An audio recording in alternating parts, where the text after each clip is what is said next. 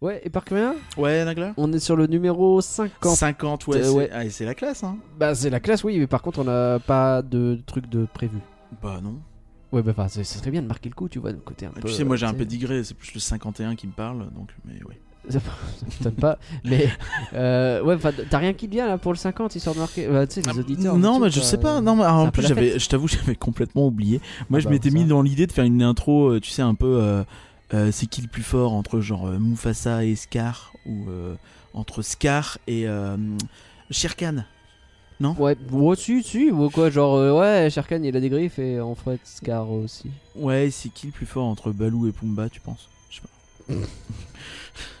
Je sais pas, ils chantent bien tous les deux. mais, mais du coup, c'est pas très événementiel, quoi. Donc, euh, pas ouais, trop, ouais, trop, j'avais que non, ça non, comme non, idée. non, non. Après, ouais, l'idée, si tu veux faire l'événementiel, serait de faire une espèce de projection en live. Une projection exclusive Ouais, exclusive. Comme, ouais. euh, comme le show là, euh, Studio Theater. Ouais, pareil, ouais. Ouais, ouais, c'est-à-dire qu'on enregistre le podcast et puis on, on, on le le- projette Ouais. à Studio Theater, peut-être. Ah. Ah. Projeter un spectre qui On bouge, peut un- Ah oui, un spectrogramme. un égal- ouais. Euh, vous êtes pas- bon, Bon, c'est pas fou. Hein. pas fou, pas, Pas fou. fou. Non, non, non, non. Ou alors, euh, parce que c'est à la mode aussi, euh, on fait un film live. Oh Tu veux dire qu'on arrête d'être animé et on passe Ouais. en live? Ouais. Deal, allez, go Allez, on fait ça? Go. Ok, c'est parti.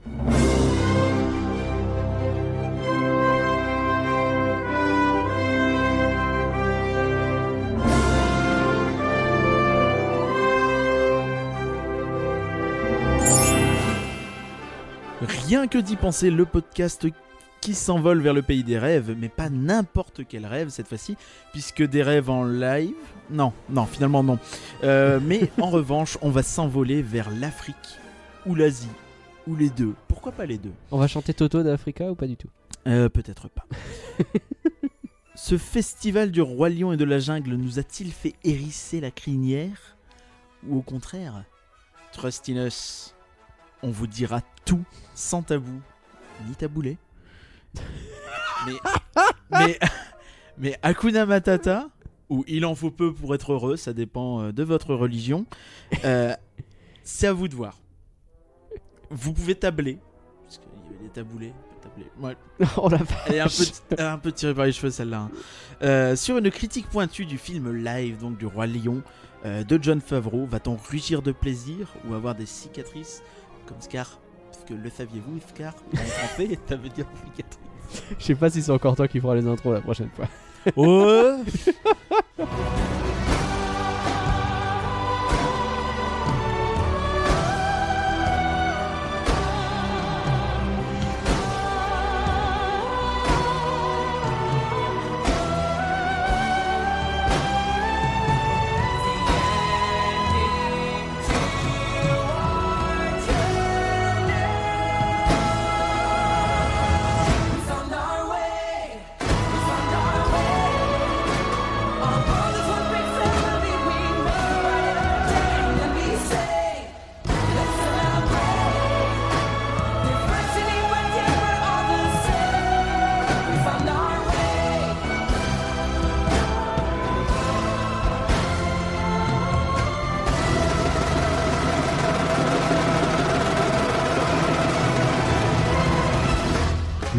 festival de la jungle et du roi lion, c'est l'inverse. Le festival du roi lion et de la. Non, oui. je ne sais plus. Roi lion, Ro- roi jungle et euh, du lion.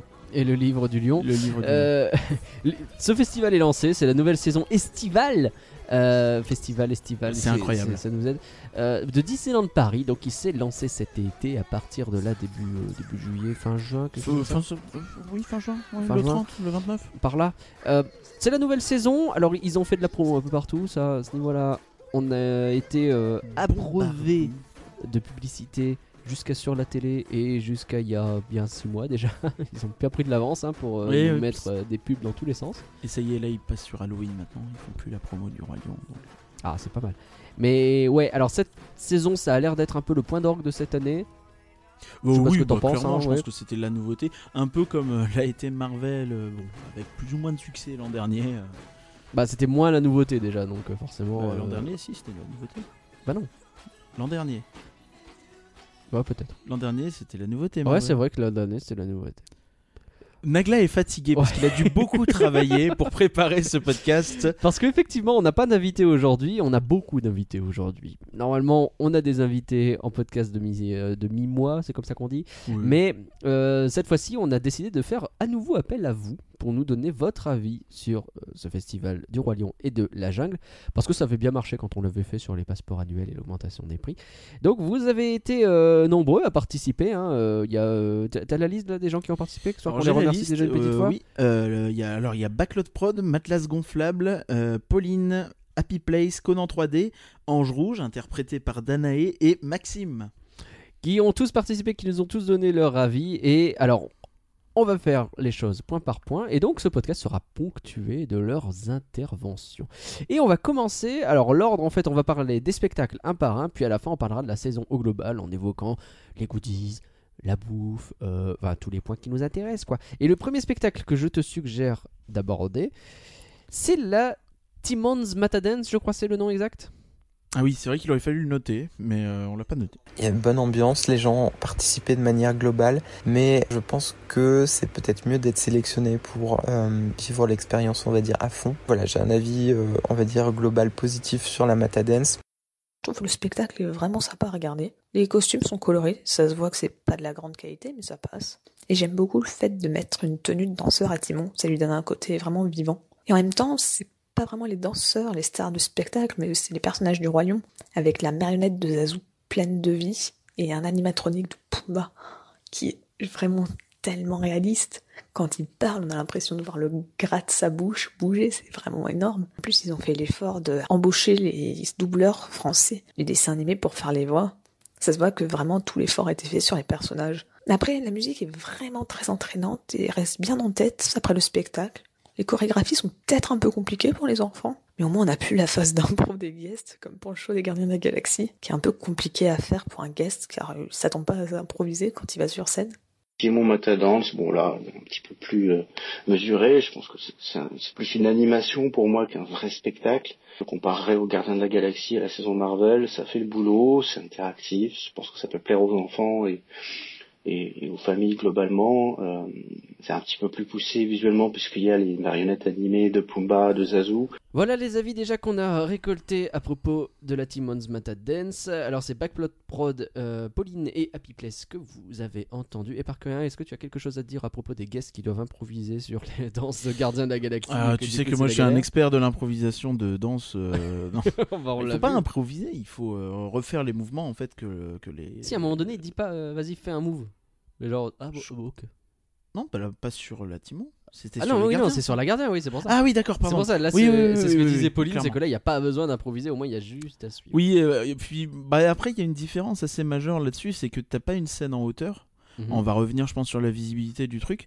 On mais euh, mais ouais, enfin du coup il n'y a pas cette euh, cette pression de ouf d'être en hauteur et d'avoir toute la place des stars qui est immense, tu vois, euh, qui te regarde. Enfin cette impression un peu que t'as.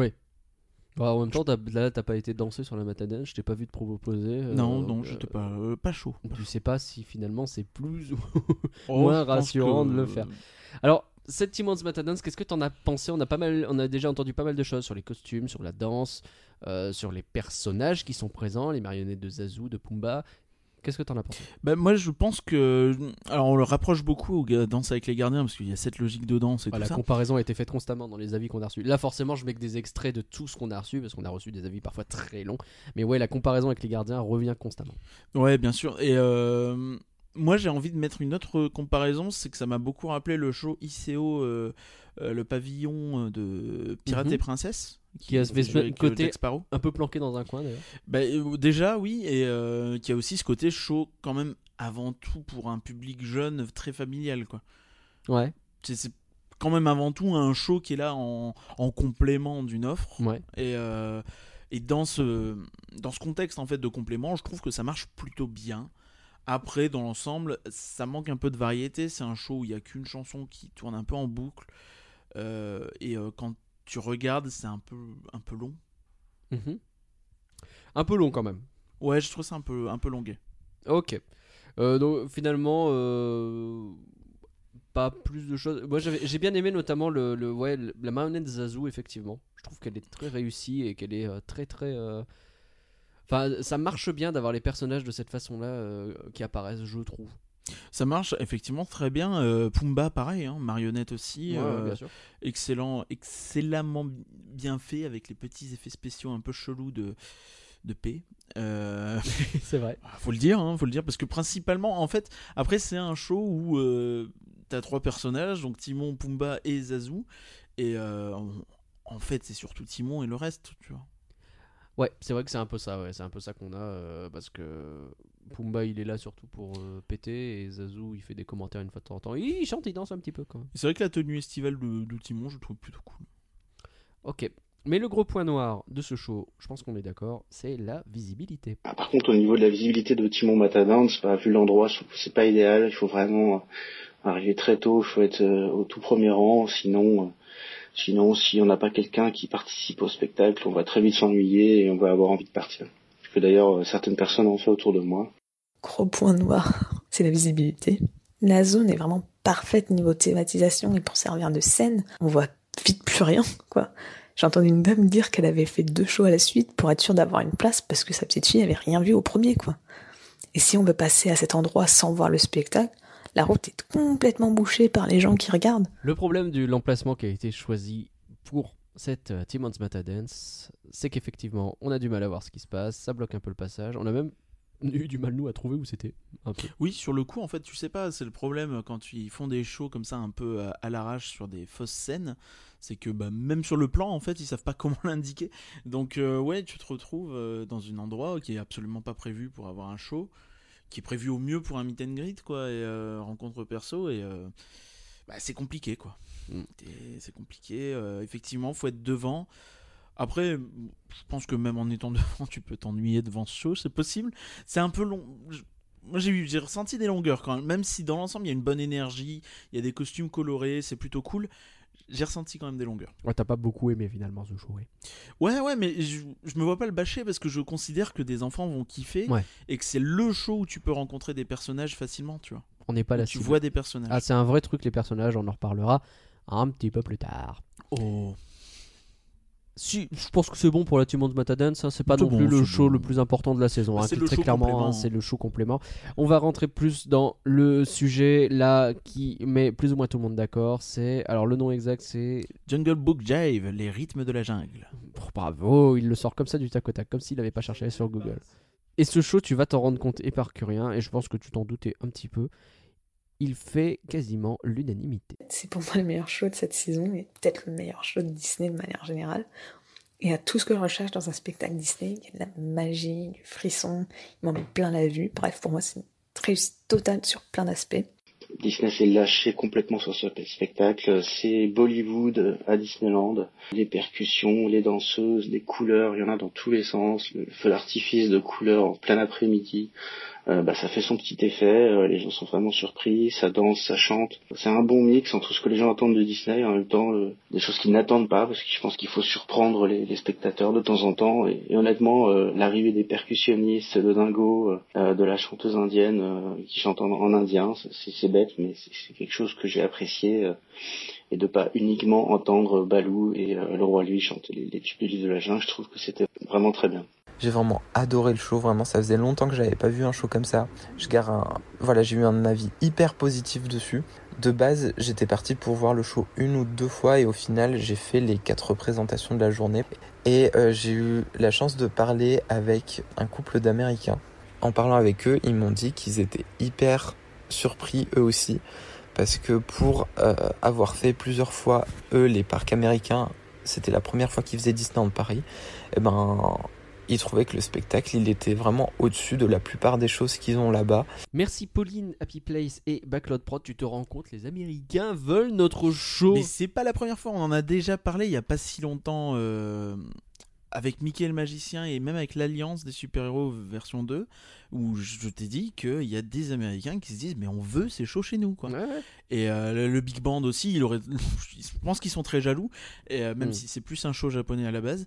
Mais enfin vraiment, il y a une espèce de, de maîtrise de- du spectacle à Disneyland Paris qui était, euh, je pense, déjà largement euh, reconnu, mais qui cette saison, euh, je pense que euh, Ils ont encore gagné des, Ouais, des galons, train quoi.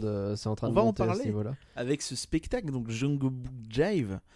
Euh, alors nous, on avait, un- on avait eu un petit peu les, les présentations sur euh, pendant les soirées Inside Ears, tout ça. On avait vu un petit peu de loin la musique. Euh, on savait parce qu'on a, on a Ouais. discuté avec des gens, on savait que c'était un peu euh, un show ambitieux. Mm. Et même que c'était presque aussi ambitieux, parfois on, on- on l'a entendu, que, euh, les, que le Roi Lion et les rythmes de la Terre. quoi. Et enfin, je suis désolé, moi, je... pourtant j'avais des attentes qui étaient vraiment élevées sur ce show, j'étais hypé de ouf. Et elles ont été mais explosées, quoi. Ouais. Pour moi, ils ont parfait euh, la... La, la recette euh, pirate et princesse et la recette euh, euh, la célébration Mickey de Mm. l'an- dernier et ils en ont fait quelque chose d'absolument monumental. Ouais. Euh, mon, mon avis vraiment, le point que je ressors, c'est que pour moi c'est presque un show qui est pas Disney en fait. Ah ouais? C'est-à-dire que le truc s'appelle les rythmes de la jungle, en réalité ça devrait s'appeler les rythmes de l'Inde. C'est vrai. Ou euh, effectivement le livre de la jungle se passe en Inde au cas où, mais euh, j'ai trouvé ça absolument génial et euh, ça a été un kiff mais complet du début à la fin entre les, percussions, les, les, chanteurs, les danseurs, les, costumes, les, chars qui sont qui sont pas des chars énormes, c'est pas une parade, tu vois, mais c'est des grands chars avec des grands animaux qui se promènent. La mise en scène, tu vas m'en parler parce que je sais que c'est un truc que tu kiffes. Et euh, enfin moi c'est vraiment un show qui m'a mis une patate avec la musique, bon sang, mais l'instrumental, Ouais. le- l'instrumental, les musiques indiennes euh, qu'on connaît pas. euh, Enfin, je sais même pas si c'est vraiment une euh, composition ou si c'est une reprise de chanson folklorique peut-être, tu vois. Mhm. Mais c'est vraiment que des trucs géniaux. Tu prends une claque du début à la fin. Euh, T'as la pyrotechnie qui vient en- en- pour, euh, pour vraiment être la cerise sur le gâteau s'il y avait vraiment besoin d'une cerise alors qu'il y en a déjà 12 dans le show quoi. Ouais. Et euh, en plus, c'est euh, c'est c'est quelque chose d'ambitieux. hein, euh, C'est la première fois, je crois, qu'il y a de la pyrotechnie sur le château, alors que le parc est complètement ouvert, qu'il n'y a aucune fermeture. euh, et plein de Oui, choses comme ça. En bloquent fait, pas parce que oui, pour faire de la pyrotechnie, normalement, on bloque Fantasyland pendant, bah, pendant un moment quoi, c'est- pour C'est des prouesses techniques, quoi. Ouais. Ouais, ouais, effectivement, c'est un super show et euh, on l'a fait quand même plusieurs fois maintenant. Et, Trois euh, fois, ouais. de- et on a C'est pas assez. adoré à chaque fois. Ouais, ouais, je pense qu'on le refera, on aura l'occasion cet été. hein. On aura l'occasion de le refaire, mais c'est un plaisir à faire euh, pour plein de raisons différentes. Et comme tu le disais, moi, ce que je retiens, c'est effectivement à la fois la mise en scène et la maîtrise de leur environnement. C'est-à-dire que entre la façon dont les chars sont, euh, arrivent, tournent, se placent dans les bons endroits, les... en fait tout se répond constamment et tout est minuté tellement au poil de fion que c'est beau à voir quoi. Je veux dire, euh, Daisy et Donald qui vont regarder dans la direction des nouveaux chars qui viennent d'arriver pour se rendre compte qu'il se passe un truc. Euh, Qu'est-ce qui se passe? Ah tiens, c'est au château maintenant qu'il se passe quelque chose. Et puis finalement, il y a encore un nouveau char qui arrive. Et puis finalement, tel personnage va descendre à tel endroit pour finalement rejoindre telle autre personne, faire une danse à tel endroit. Et il y a constamment des choses à regarder partout. Il y a constamment des choses qui se passent. Le mouvement est perpétuel. Et euh, il y a on en parlera après de la visibilité notamment parce que ça joue de ça énormément. Mais en fait, c'est surtout l'énergie que ça procure. Le fait d'avoir comme ça jamais les mêmes choses au même endroit, d'avoir les choses qui se répondent, d'avoir il y a des petites histoires qui sont qu'on peut voir un peu partout. Je veux dire, on était placé à côté de à côté d'une scène euh, un peu sur le côté et euh, Tu peux même pas dire où, euh, avec non, quel c'est personnage. compliqué, c'est compliqué parce que ça tourne tout le temps. tous. Ça, ça tourne tout le temps. Là où, a priori, les, les, les, les tambours se mettent le plus longtemps, je crois. Euh, bah, je suis même pas sûr. Non, Bref, je crois mais euh, là où Donald et Daisy, en tout cas, sont au Côté début, Discoveryland, en fait. c'est ça. Euh, et ils descendent, Donald et Daisy. Au moment- À ce moment-là, il y a des danseuses indiennes qui viennent se mettre. Et il y a cette espèce de petite scénette qui. Je pense qu'on est que deux à l'avoir vu. Il y peut-être cinq autour de nous qui l'ont vu parce qu'on regardait ailleurs, quoi. Et euh, il y a Donald qui commence à vouloir regarder un peu de près les danseuses et avec Daisy qui vient avec son euh, euh, son euh, son éventail le mettre devant ses yeux en mode non non mais oh tu regardes où là? Eh oh eh tu viens avec moi hop tout de suite Calme. et il y, a- il y a plein de petites histoires comme ça et on n'a rien vu en fait de ce show Oui, t'as même euh, les, euh, tous les guest flow, les conducteurs de chars, tout ça qui jouent beaucoup. On en a Ah vu, oui. euh, on a vu un, un guest member montrer. Mais non, mais regarde la carte là. tu vois, ouais. c'est là qu'il faut aller. Et le gars qui la retourne dans tous les sens. Je, je sais pas moi. Il y a plein de choses. C'est un concentré d'easter eggs, de petites histoires, et c'est un bonheur à refaire ce show. Mais en fait, euh, je voudrais juste rajouter, c'est pour moi, c'est le premier show type parade, type Central Plaza, où tu as véritablement une histoire en fait et une progression. Ouais. Tu vois, parce que t'as vraiment des nouveaux chars qui arrivent. euh, Le char de, du livre de la jungle qui arrive au bout d'un moment, mais bien après le char, début du show, tu vois.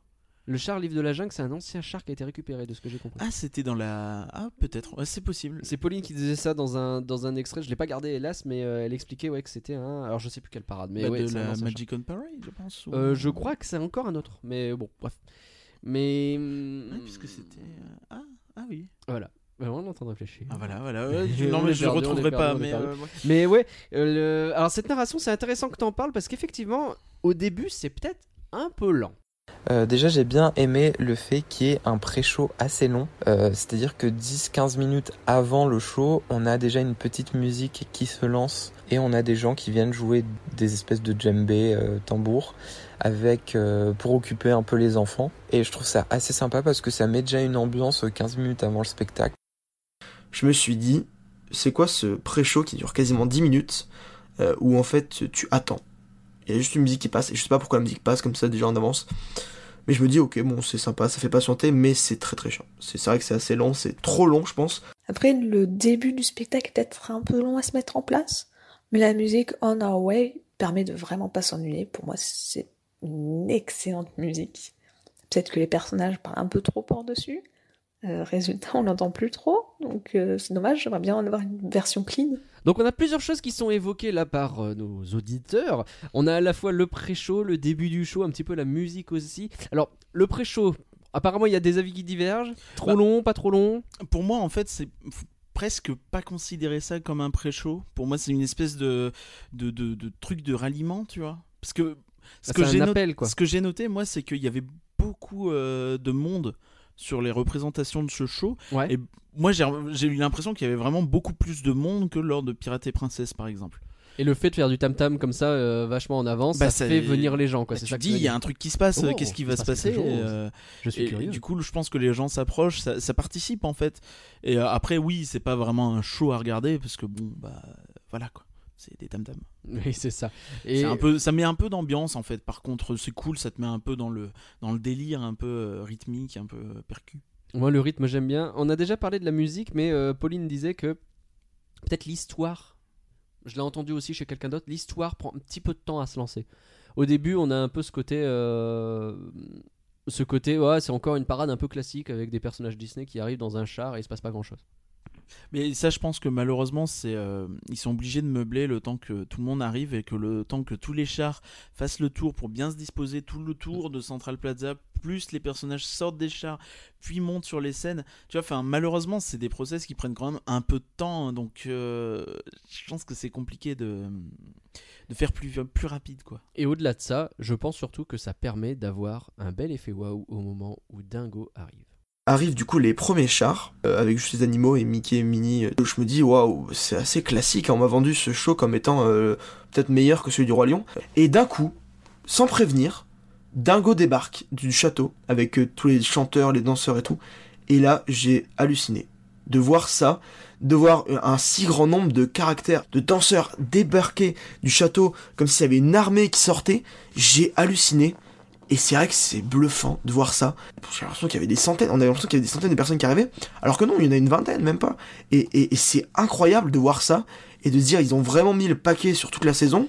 Ouais, je pense que cet effet waouh du château de Dingo, euh, tout le monde l'a eu. hein, il est très très bien vu. hein. Je pense que c'est c'est pas évident. Là, c'est En- Matlas qu'on a En- entendu. encore une fois, je, je reprends un peu le, ce que je disais sur la pyrotechnie. Je pense que c'est un peu le même délire pour faire passer des personnages par le château en plein jour sans trop fermer les trucs, tu vois. Ouais. C'est pareil, je pense que c'est une prouesse, encore une fois, opérationnelle euh, de réussir à faire ça. Mais l'effet, il est tellement génial que c'est super. C'est c'est fou parce qu'effectivement, euh, t'es occupé à regarder la scène, t'es occupé à regarder parce qu'autour de toi, il y a euh, Mickey, Minnie, ils font n'importe quoi, quoi. Et avec les chars qui sont arrivés autour, et donc ça interagit. Mais au fait, il est où Dingo? Et là, boum, t'entends des bruits de tambour, t'entends Dingo qui fait Bah, je suis là, wesh Et là, du château, il débarque avec euh, effectivement des danseurs, des. euh, des batteurs, des... et il vient mettre le feu, quoi. Et c'est ça, et ce qui est génial, c'est que tu as une espèce de narration auditive sur ce show, Ouais. ou sonore plutôt, qui, et là ça te redirige directement vers le château, parce que évidemment tu as, je sais pas, la troupe de, de percussionnistes indiens, tu vois, qui, qui tapent comme des sourds sur, leur, sur un tambour, et ça va tout de suite, du coup ça attire l'œil. Ah, tout de suite, te- on regarde ce qui se passe, oui. Et euh, ça marche de fou. Ouais. Et, euh, et moi d'ailleurs, ces mecs là, ces Indiens, je trouve qu'ils rapportent quelque chose de profondément authentique. Et ça rejoint vraiment ce que je disais au début sur le fait que c'est entre guillemets pas un show très Disney. C'est que euh, c'est vraiment un show qui, qui, qui va vraiment au fond de ses idées. Et j'ai vraiment eu l'impression d'être transporté, tu vois. Enfin, Ah, t'es parti en Inde, hein. mais euh, pas Parce loin. que quoi. entre, euh, ouais, entre le, euh, les danseurs, les danseuses, les percussionnistes et la chanteuse, C'est ça, ouais. c'est cette chanteuse, elle a été citée aussi souvent. J'ai pas gardé les extraits, mais elle a été citée aussi souvent comme le, le point d'orgue du show, quoi, finalement. C'est ça. Et finalement, euh, enfin moi de ce que ce que j'ai compris, c'est qu'elle est pas du tout indienne. Non, C'est ça qui est marrant, parce qu'on a tous l'impression. Donc je, je, je sais qu'il y a des gens qui l'ont dit. Et euh, enfin, c'est normal en fait, parce que moi aussi j'ai eu cette impression au début. J'ai dit pareil, bah, j'ai essayé de me renseigner. Et, Et en fait, c'est ça que les gars ont tellement réussi à te à te retourner la tête en On est étant effectivement quoi. des Indiens, par exemple, les, les, les joueurs de percussion, eux, clairement, ils le sont. Le reste, je suis pas sûr. non, et euh, puis euh, le, le- que c'est un ensemble, ouais, la musique, euh, les costumes, etc. On est littéralement transporté. C'est ça, du Et coup, t'es noyé et t'as vraiment l'impression que enfin, la moitié de la troupe, si ce n'est plus, c'est indienne. Quoi. Et ce sans avoir besoin de décor. C'est un débat qu'on aura un petit peu plus tard. En revanche, sur euh, ce spectacle, on avait un petit peu le. Tu l'as évoqué un petit peu, c'était euh, sur la saison Pirates et Princesses. Euh, quid de la visibilité? Est-ce qu'il faut être au milieu? Est-ce qu'il faut être sur les côtés, etc. On en a déjà un petit peu parlé. Je trouve ça cool qu'ils aient fait en sorte que les personnages ne restent plus sur une seule scène, mais tournent. Ça permet de voir plus de personnages que dans les deux autres shows du même genre. Ce qui permet notamment d'apprécier les personnages et leurs costumes avec la tenue indienne de Clarisse qui est vraiment super belle. Qu'importe le point de vue sur lequel on est euh, au niveau de Central Plaza, on a une bonne vue du show pour moi. Contrairement à Pirate et Princesse où euh, les, les, les chars étaient un peu plus imposants, on pouvait avoir des parties du, du show qu'on voyait pas. Alors que là, vu que les, les flottes sont beaucoup plus basses et qu'en plus elles bougent pendant le spectacle, pour moi la vue elle est vraiment à 360. On peut vraiment voir de n'importe où quasiment. Le point négatif aussi, c'est qu'on s'y retrouve pas trop. Faudrait voir le show plusieurs fois pour avoir la vision un peu globale de partout. Et également le fait que euh, l'histoire soit un peu floue. C'est-à-dire que une, une sorte, on, essaie, on voit qu'ils essayent de faire une sorte de storyline, mais ça passe pas. Enfin, pour moi, au début, je pensais que les. hum, Je crois que c'était des Indiens. euh, Enfin, les, les personnes qui viennent. J'avais l'impression que c'était les méchants au bout d'un moment parce qu'elle était en mode Ah, regardez, je fais la musique de K, je suis mystérieuse. Alors non, les Indiens ne sont pas des méchants. Globalement, Euh, il y, en a des biens. On, remer- on remercie Pauline, Backlot Prod et Matlas. Ouais, alors il y a plusieurs choses là encore qui sont évoquées. hein. Je fais des espèces de, de pots pourris de réactions histoire de pouvoir aborder plein de sujets, c'est intéressant. Quel montage incroyable. Ouais, j'ai tout donné. Le- donc effectivement, on a les personnages qui changent de place constamment. Donc ça permet de voir un peu tout ce qui se passe. Effectivement, on a des chars qui sont beaucoup plus petits, les animaux. Il y a un très gros char, mais il est placé face au château, donc finalement il gêne la visibilité de pas grand monde. Donc on peut voir tout ce qui se passe facilement de partout. Il se passe des choses partout en même temps. Il y a peut-être effectivement un côté fouillis, et je pense que c'est voulu le besoin de revenir voir plusieurs fois le même show pour voir découvrir des choses différentes. Oh, moi, je pense pas, j'en suis sûr. Ouais. Mais euh, et enfin, c'est dire, c'est que nous, on l'a vu trois fois, encore une fois, Ouais. et on n'a pas tout vu. Ah non, bien sûr que non. Et euh, la question du, d'avoir rien vu même. la question du où est-ce qu'il faut se placer, eh ben, il n'y a pas de bonne réponse en fait, parce qu'il y a plus, il faut, faut le faire à plusieurs endroits. Il faut Ouais. le faire une fois au centre de Central Plaza, au Ouais, moins, parce que je pense que c'est là où tu profites des quatre scènes à fond. La première fois, il faut le faire au milieu parce que t'as la vue sur le château qui te permet d'être ébloui par l'arrivée de Dingo. t'as- Et, du... et euh, c'est Morgan qui disait il faut euh, se laisser suivre par le son en fait. euh, Oui, il commence à y avoir du son à gauche. Ah bah je me retourne, je vais aller voir ce qui se passe, etc. Et ne pas hésiter à se déplacer, aller voir de scène en scène, pas forcément rester bloqué devant les scènes où il y a des personnages. Aller voir un peu ce qu'il y a d'autre, aller voir des. Enfin, je pense que faire une fois le show dans ces conditions-là, c'est bien. Mais après, il y a tellement d'autres façons de le découvrir ce show. Tellement d'autres choses à voir que ça. Ouais, je pense que se mettre par exemple au bout de Main Street, face au château. Je pense que c'est une très Ouais. bonne idée aussi parce que tu as plein de choses à voir. Parce que donc, tous les... avec les gens qui arrivent en même temps que Dingo, en fait, tu as plein de danseurs qui prennent l'allée en fait. Euh, Oui, les allées sont remplies, les allées tout autour de Central Plaza sont remplies de gens. De danseurs, de chars, tourner régulièrement histoire qu'on en voit quand même un maximum. Mais euh, ouais, euh, à un moment donné, ça va sortir des rubans, à un moment donné, ça va sortir des, euh, des parapluies ombrelles, je sais pas comment ça s'appelle en Inde. Et puis, on s'est rendu compte tardivement que oui, il y a des gros. Je sais pas, des, comment on appelle ça, mais sur les animaux, il y a des gros. tambours. Ouais, des tambours sur lesquels ils tapent de temps en temps. Donc ils se retrouvent à taper sur les animaux comme si c'était des gros gongs, quoi, alors que non. et euh, c'est des choses comme ça qu'on découvre pas forcément la première fois. Il y a une scène où t'as deux mecs qui vont se mettre à se battre et euh, la chorégraphie de bataille est nettement plus réussie que tout ce qu'on a dans toutes les chorégraphies de sabre laser de la saison de la force. Et je pleure un petit peu. Il y a, ouais, il y a plein de choses à voir, quoi. Ouais, c'est vraiment extrêmement riche. Donc en fait, ouais, la réponse c'est euh, peut-être que la meilleure, le meilleur endroit pour le faire c'est au centre de Central Plaza, mais il y a plein d'autres endroits super cool et il faut pas hésiter en fait à changer à chaque fois un peu de place et, euh, et, et kiffer à fond quoi. Est-ce que tu voulais dire autre chose sur ce spectacle Bah, moi, c'est vraiment mon coup de cœur. C'est absolument Ouais. incroyable. Euh, euh, je sais plus qui disait euh, que c'était euh, son show préféré ever de Disneyland Paris. Ouais. Euh, honnêtement, moi, euh, j'ai un peu réfléchi à la question et moi, il y a clairement un top 3 qui se détache. Ouais, Et vas-y, dedans, je rêver. mets Mickey le magicien, le Big Band et Jungle Jive, quoi. Ah ouais, Ouais, c'est rigolo moi, comme sélection. Et c'est le et c'est ce qui est étonnant et ce qui est encore plus marquant, c'est que c'est le seul show qui est pas dans une salle. Oui, c'est vrai. Et réussir à faire ça alors que t'es pas dans une salle, et ben moi c'est incroyable. Enfin j'ai envie de le voir tous les jours. Euh, Mais c'est je- tellement autre chose en fait, le fait de ce soit pas dans une salle, t'es tellement plus impliqué dans ce qui se passe finalement. c'est très différent. C'est pour ça que c'est pas évident non plus de comparer euh, Non, bien sûr. les trucs, mais mais je sais pas, j'ai vraiment kiffé, mais de fou quoi. Et euh, incroyable. J'ai vraiment une claque comme ça. J'ai pas pris depuis un bon moment quand même. Et là bah merci quoi. Là merci, ça fait plaisir. J'en veux bien une deuxième. Ah, ça, je allez, tends l'autre joue. re- resservez, resservez un peu de la sauce.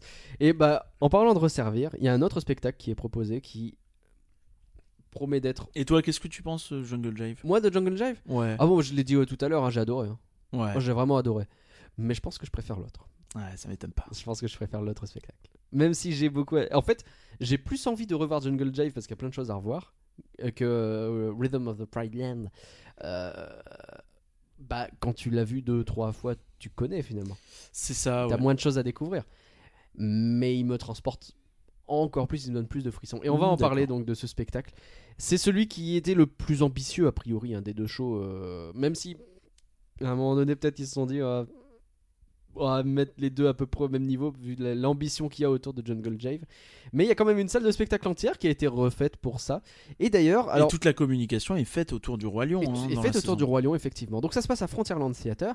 Ça s'appelle Rhythm of the Pride Land ou euh, Les- Le Roi Lion et les rythmes de la Terre. Putain, ouais quelque chose comme ça. jamais.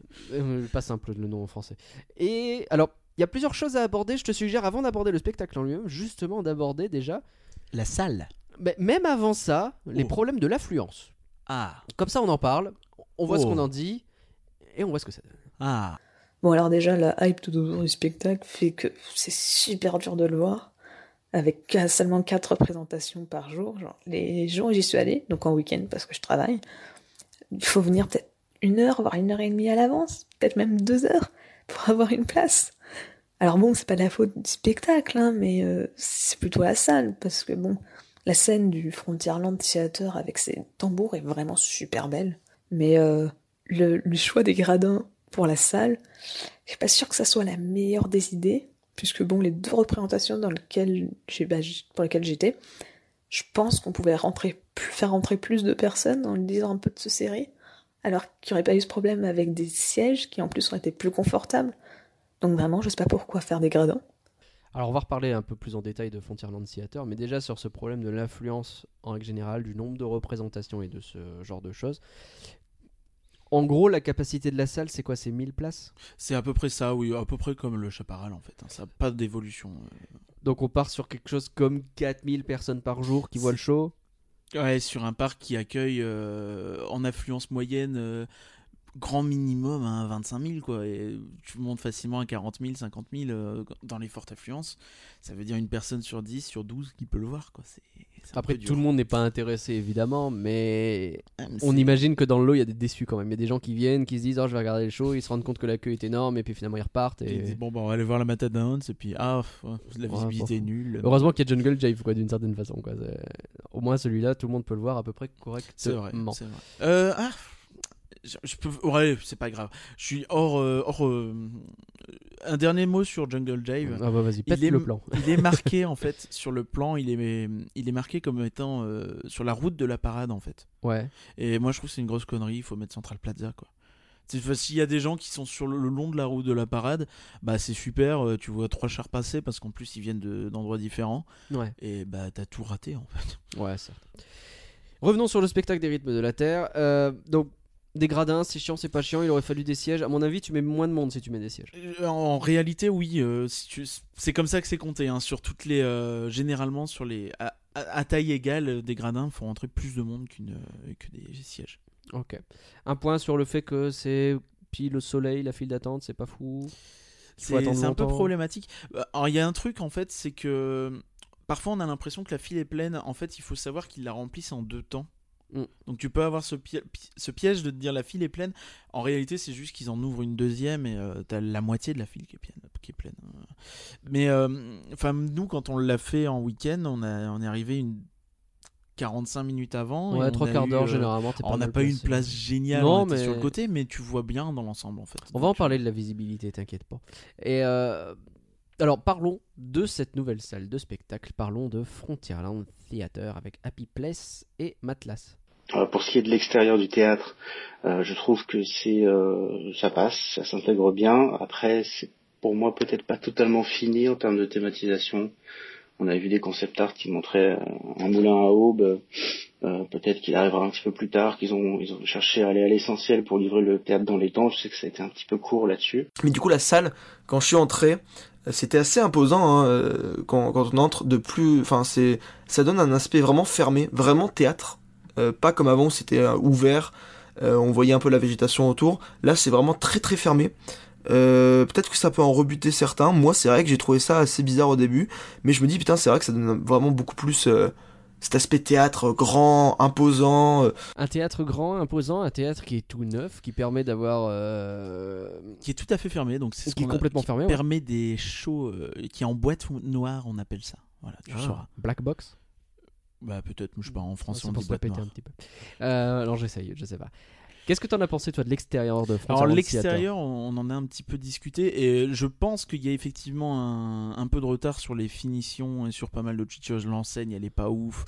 Euh, les, ça manque de décor autour. Il est un peu posé là au milieu du coup. Même si bon, c'est pas ultra gênant vu la, la thématisation très boisée, les arbres autour, ça passe, tu vois. Mais il y a un côté un peu posé là.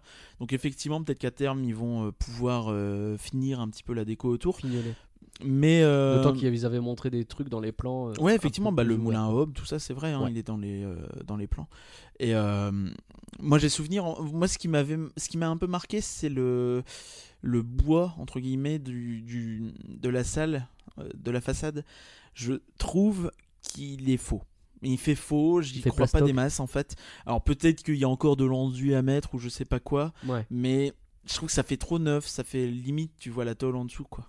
Ouais. Ça me gêne un petit peu. C'est dommage parce que je trouve que la forme du bâtiment est très bien et euh, plutôt chouette. En plus, euh, on sait que le, le- le- la salle a été intégrée à l'histoire du land euh, puisqu'elle appartiendrait à un des prétendants de Mélanie, celui qui, qui coupe du bois. Oui, ce qui a du sens, il coupe du bois donc il fait des Et euh, d'ailleurs, dans le podcast où nous parlions des projets annulés, on avait parlé d'une attraction qui devait justement être une Syrie. Euh, Ah oui, c'est vrai, ça remonte à l'été dernier, non? Ouais, c'est ça, le souviens-toi, l'été dernier, avec euh, DL Polémique. Mhm. Et, euh, et oui, enfin donc ça reprend en fait totalement un peu l'idée qu'on avait euh, de, de cette attraction-là, qui devait être une attraction aquatique euh, autour de- du bois et de, de la Syrie. Les attractions autour du bois. Le dernier point technique à aborder justement à propos de cette nouvelle salle, c'est est-ce qu'on voit bien dedans, est-ce qu'on entend bien dedans? Pour ce qui est de la visibilité dans le nouveau théâtre, euh, je trouve qu'elle est euh, très bonne. J'ai vu deux fois, une fois dans le fond, euh, totalement excentré à gauche, et une autre fois, cette fois-ci en plein milieu. Dans les deux cas, j'ai très bien vu. Évidemment, on est un peu plus immergé quand on est au centre du théâtre, mais là, pour le coup, il n'y a pas les problèmes qu'on pouvait avoir dans le Chaparral Theater euh, d'avant, avec les piliers qui gâchent la vue. Et puis, euh, c'est une grosse amélioration en termes d'infrastructure et, euh, et surtout le fait d'avoir un théâtre fermé qui permet d'avoir de la clim en été et du chauffage en hiver. C'est pour moi une vraie amélioration par rapport au Chaparral Theater. J'ai pu expérimenter deux emplacements, un plutôt devant et un plus à l'arrière quand même de la salle. Et j'ai l'impression que qu'importe le point de vue, on peut voir la, scène totalement. Et euh, le, le système sonore qui a été installé permet vraiment d'avoir une immersion dans le spectacle. Une visibilité qui serait bonne où qu'on soit placé. Mais quelle révolution, effectivement, ça change de- des poteaux hein, qui seront là toute la vie euh, du Chaparral. Theater. Et ils ont eu la bonne idée de les retirer, ces fameux Ouais, photos de toute la vie. Et il fallait, il fallait. Ouais. Euh, Enfin, nous on l'a vu une fois justement très excentré et on peut attester qu'effectivement tu vois très bien dans l'ensemble. Ouais, ça va. hein, c'est euh, bon, forcément, quand t'es plus près, tu es un peu plus immergé dans le truc. hein, mais globalement, en fait, ils ont eu la bonne idée de faire ça en arc de cercle avec une selle qui elle-même est ronde. Et donc, ben ouais, on voit bien où qu'on soit placé, euh, même si t'es excentré, ça va quoi. Mm, C'est vrai. Non, C'est comme les euh, meilleures salles de cinéma, celles qui te permettent de te mettre sur le côté sans que ce soit trop gênant quoi. Sur le son, par contre, je serais pas aussi euh, dithyrambique euh, parce qu'on on m'a vendu un, un système sonore euh, dernier cri, nouvelle génération, machin, la pointe de la technologie, comme ils le disent tous les deux jours. Mais alors tu sens effectivement un petit quelque chose, mais au fond, est-ce qu'un 7.1 classique aurait pas changé grand chose tu vois? C'est- je, Moi, je, je sais pas trop. Je- Peut-être que quelque chose m'a échappé, je ne sais pas. Et si on parlait maintenant du spectacle? Bah, avec Le plaisir. pestacle le vrai, quoi. Et alors, on va écouter On va les, le avis, les avis de Ange Rouge, Back, Backlot Prod et Conan 3D à propos de ce spectacle. C'est un show très ambitieux et très réussi. L'un des meilleurs créés par Disneyland Paris. On n'a pas euh, ce qu'on a d'habitude sur les shows Disney, c'est-à-dire euh, un moment Mickey qui arrive ou euh, même des mascottes des films, etc. Là, on est vraiment sur un truc 100% original, on va dire, qui se, rapproche un peu plus de ce qu'on peut voir sur les comédies musicales. Le fait qu'on ait aussi des percussionnistes sur scène, ça, ça rajoute quelque chose de. Moi, j'a- j'adore quand j'ai un spectacle musical et que j'ai des, des musiciens sur scène. Ça, ça, c'est quelque chose que j'adore. Dès le début, j'ai été vraiment pris de frissons et pris au trip. C'est euh, Disney. Si tu m'écoutes, euh, je veux, j'aimerais bien avoir un CD de, de ce spectacle pour pas avoir à prendre des rips nuls sur YouTube.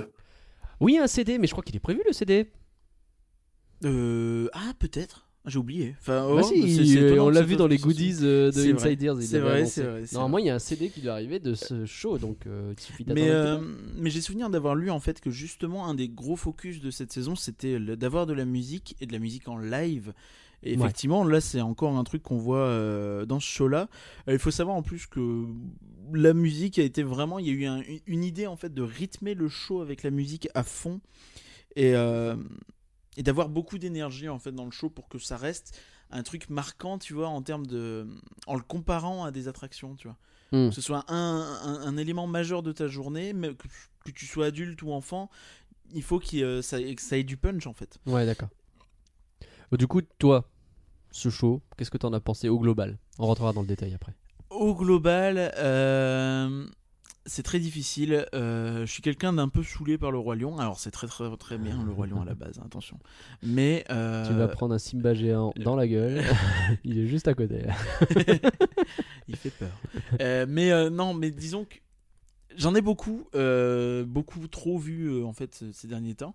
Et euh, du coup, j'étais vraiment réfractaire. Ouais. Le choix a réussi à me déréfractériser. Ah, c'est intéressant comme mot. C'est-à-dire que c'est un show que j'ai apprécié. Ouais, bah, j'ai c'est cool. vraiment apprécié. Après, ça n'a pas été une claque magistrale. Non Hein, j'ai des, des petits bémols euh, en termes de décor, en termes de peut-être d'ambition, parce que tu vois, il y a un show qui s'appelait Les légendes du roi lion qui a 10 ans. Ouais. Alors, euh, je suis pas en train de comparer, de dire qu'il était mieux, hein, mais il y avait des, un, un écran d'eau euh, qui était euh, unique en Europe ou je sais pas quoi, tu vois, Hmm. énorme.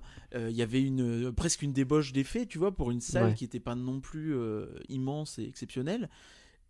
Et là, tu as une nouvelle salle, et je trouve que justement, ils ont fait le choix plutôt de faire quelque chose de plus dépouillé. Et euh, autant ça réussit sur pas mal d'aspects, notamment le fait de mettre le focus sur la musique et le son, qui sont absolument au top. Autant je trouve que le visuel, bah, un poil décevant, même s'il y a de la chorégraphie, il y a du costume, il y a tout ce qu'il faut. Quoi. Ah ouais, carrément le visuel décevant pour Un toi. poil. Pour moi, ça a été tellement une claque ce show. Mais vraiment, hein. c'est-à-dire que le mélange des musiques, des couleurs, des, euh, des lumières, la façon La lumière dont ça est très bien. fonctionne, ouais. euh, j'en ai vraiment pris plein la tronche du début à la fin. Il y a quelques scènes, je trouve, qui sortent du lot. On aura peut-être euh, l'occasion. On va en parler. Mais euh, tu parlais de, tu parlais de, de, de l'ancien show qui était fait à Discoveryland. Oui, de 2004 à 2009. C'est ça. Figure-toi que tu n'es pas le seul. Happy Place en a parlé aussi. Il parle d'autre chose. J'ai beaucoup aimé le, le parti pris de, de faire un spectacle différent des spectacles Disney habituels, sans les caractères euh, qu'on a vus habituellement, comme Timon, Pumba. Euh, de faire un spectacle à la fois différent de ces spectacles Disney-là, euh, différent du, musical de Broadway et du Festival of the Lion King d'Animal Kingdom. C'est un peu un, mix euh, de Broadway, d'Animal Kingdom, et un petit peu du spectacle La légende du roi lion qu'on avait vu à l'époque à, à Vidéopolis euh, pour les anciens.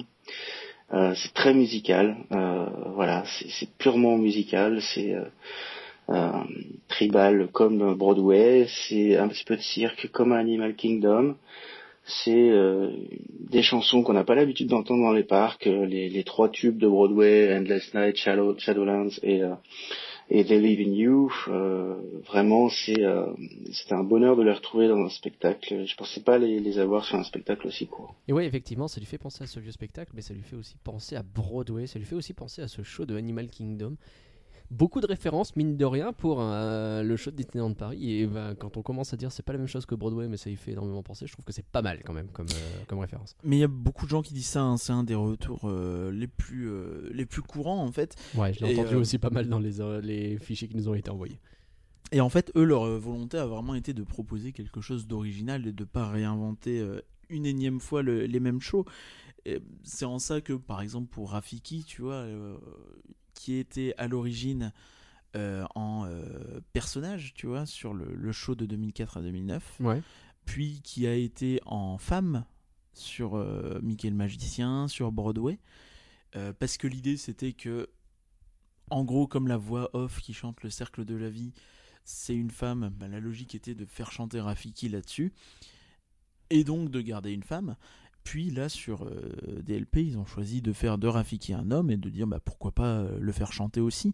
Et Mm. finalement, je trouve qu'il est un petit peu le, le maître, euh, le maître d'hôte, Tu le vois un peu le, le chef d'orchestre. c'est lui qui. Ouais, qui, Bah, parce qui qu'il est là. le truc. C'est un espèce de chaman euh, Ouais. machin et ça avec marche. son quoi. bâton lumineux qui fait de la fumée, qui est si classe. Un bâton comme ça, moi je le prends. Ça marche très très très très bien. J'utiliserai Et moi j'aime beaucoup le fait de pas avoir beaucoup de personnages parce que c'est beaucoup plus expressif, c'est beaucoup plus humain. Euh, même chose pour Timon et Pumba, ils ont été très inspirés par Laurel et Hardy apparemment. Et, euh, Ah oui, oui, oui, je veux bien le croire. Et euh, enfin, c'est plein de choses comme ça, quoi. Et donc, je trouve ça cool. euh, je sais qu'il y a beaucoup de gens qui reprochent le fait que c'est peut-être pas accessible, machin. Moi, à chaque fois que j'ai vu des enfants, ils avaient pas l'air déçus, ils avaient l'air plutôt contents du show, quoi. C'est clair. C'est clair. euh, Enfin, j'ai vu tout le monde avec la banane en, en, en sortant de ça, quoi. Et personne n'est parti au cours de route. On en parlera de ça aussi. Euh. Alors, on va parler des scènes. Alors, peut-être pas toutes parce que ça va prendre un petit moment. Mais il y a Matlas qui nous parle de l'intro et je trouve ça intéressant de l'écouter. Le show, je trouve qu'il est incroyable, il est formidable, il est extraordinaire. Pour moi, c'est l'apogée de ce que peut faire Disney en termes de show euh, avec euh, l'Alliance Super-Héros. Euh, quand le rideau s'ouvre, la, la- la scène d'ouverture avec euh, Circle of Life est juste splendide.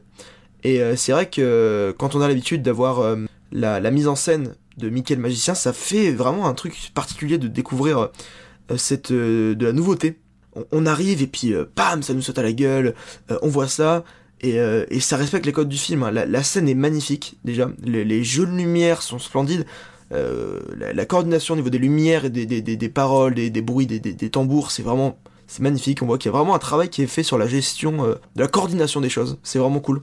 Ouais, alors, l'apogée. L'apogée des spectacles de Disney avec euh, l'Alliance des super-héros. Et Oui, contrairement à Mickey et le magicien, je sens que c'est un avis qui toi t'a beaucoup plu. non, mais après, chacun son avis. La Chacun version son avis. 2 de l'Alliance des super-héros, moi, j'ai beaucoup aimé aussi. Euh, Mais oui, oui, enfin. Moi, je trouve quand même que c'est un très bon show. Attention, hein, quand je dis qu'il m'a un peu déçu sur le visuel, ça veut pas dire qu'il était pas bien. Non, ça bien veut sûr. dire que il y avait des grosses attentes sur ce show aussi, tu vois. Bien sûr. Euh, Là, ce qui était intéressant, c'était donc euh, son approche de l'introduction du show, qui, selon lui, euh, Oui, avec c'est le film, Rafiki quoi. euh, à Ouais. travers le, le avec rideau, les, personnages les qui se mettent, les, les- enfin, qu'est-ce que t'en as pensé de ça? Le- moi, je trouve que notamment le passage avec euh, la projection de Rafiki sur le rideau, ça, Ça marche bien, hein très cinématographique, Ah oui. ça marche de ouf, ça te met direct dans le show, ça te dit allez, c'est parti, c'est l'heure, quoi. It is time.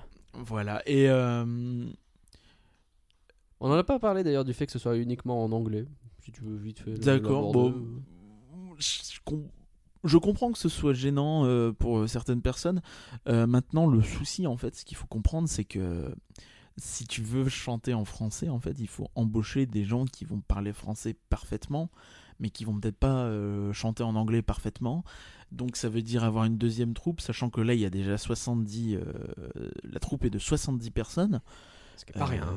Euh, Il y a 400 costumes, 70 personnes sur ce show. Ouais. Et donc euh, oui, enfin c'est compliqué d'en d'en avoir plus. Je pense qu'il y a des questions de budget, il y a des questions de timing.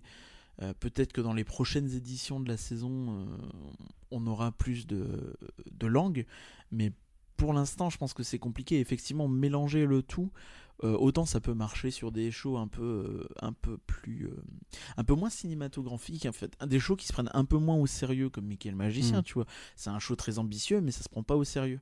Ouais. Et là, ça marche en fait. Le, le changement de langue, tu fais bah c'est pas grave. C'est le, le magicien, il parle chelou, c'est pas grave, ouais. tu vois. Mais là, tu vois Mufasa qui se met à parler en anglais et à chanter en anglais. Euh, Voilà, ça pourrait être euh, compliqué. Nala en français, Et tu vois, enfin, puis- ce serait bizarre. C'est très Broadway, encore une fois, c'est beaucoup les musiques qui comptent. Et euh, on en parlera un petit peu après de- du fait que justement il n'y a pas de narration, il n'y a pas de dialogue. Et peut-être que ça Et joue euh, aussi. si je dois donner des scènes qui m'ont marqué, parce que Alors, là- juste non avant, D'accord. juste avant, tu vas le faire, tu vas pouvoir le faire, mais justement, il y a euh, Pauline qui voulait parler de deux scènes. Et euh, bah, je me dis qu'elle a le droit. Mes deux tableaux préférés, c'est ceux qui sont pas basés directement sur une des scènes du film, c'est-à-dire c'est Shadowland. Cette musique, elle est vraiment super belle. Et Nala, elle a vraiment une voix incroyable, comme j'ai dit avant. Sur cette musique, elle donne tout et c'est vraiment incroyable. Et la deuxième, c'est He Lives in You, où pareil, je trouve que genre cette musique est incroyable. Et ben j'ai envie de dire, euh, Pauline, tape mon 5, hein, parce que j'ai cité Ah deux scènes. c'est exactement cela que t'allais c'était dire. les mêmes. Ah, c'est drôle ça, Et, drôle. euh, mais je pense que ça vient en fait. Moi, je mettais ça un peu sur le compte de mon ras-le-bol un peu du Roi Lion. Et, du coup, euh, comme ces musiques-là, tu les entends jamais. Moins, euh, ouais, ou jamais. effectivement, là, du coup, ça fait plaisir, quoi. Mm. Et notamment, après, pas seulement, parce que je trouve que notamment sur Lives in You, t'as tout ce jeu avec le fond qui a, Ouais. pour une fois, un peu d'intérêt, parce que je sais pas si on aura l'occasion d'en parler, mais globalement, Bah, il ça sert peut être l'occasion maintenant. Ouais, Ouais, Euh, globalement, le fond, tu trouves qu'il est pas utile. Bah, quoi. il est inutile en fait. Ouais. Bah, Alors, il sert pour les étoiles, il sert deux trois fois et puis c'est tout quoi. Bah, il sert pour les étoiles et c'est tout ce que j'ai vraiment noté honnêtement. Et euh, ouais, il y a peut-être un peu de verre sur Hakuna Matata, mais dans l'ensemble j'ai trouvé ça vraiment juste sur le fond, tout ça, justement, ça manquait un peu de corps le show, mais sur ces scènes-là, effectivement, là il y a un truc, et là il y a une alchimie qui s'opère et, qui marche de ouf, et euh, je, re- je rejoins, euh, moi, sur les Nala, effectivement, euh, ce que j'ai entendu, c'était du très lourd, euh, impressionnant. Euh, Shadowland, Ah ouais. une chanson que je connaissais pas et que j'ai évité pour justement la découvrir un peu Mm. en, en live. Elle est si bien Oh, cette chanson. quelle classe! Elle est si bien cette chanson. J'aime beaucoup l'OST de- du Roi Lion en dehors des chansons, celle de, de Hans Zimmer, je trouve ça c'est incroyable. quoi. Ouais. Oui, c'est vrai. On aura l'occasion de parler, euh, on l'a pas dit, Parce mais on aura l'occasion de parler sur euh, l'OST en fait. Oui, c'est ça, c'est que c'est une musique de Hans Zimmer qui a été réutilisée par Broadway, si je dis pas de bêtises. Pour en faire une vraie chanson. Non, je vais arrêter. Oui, c'est ça. Non, ne fais plus jamais ça. tu n'es pas Nala, je suis désolé de te le dire. Ah.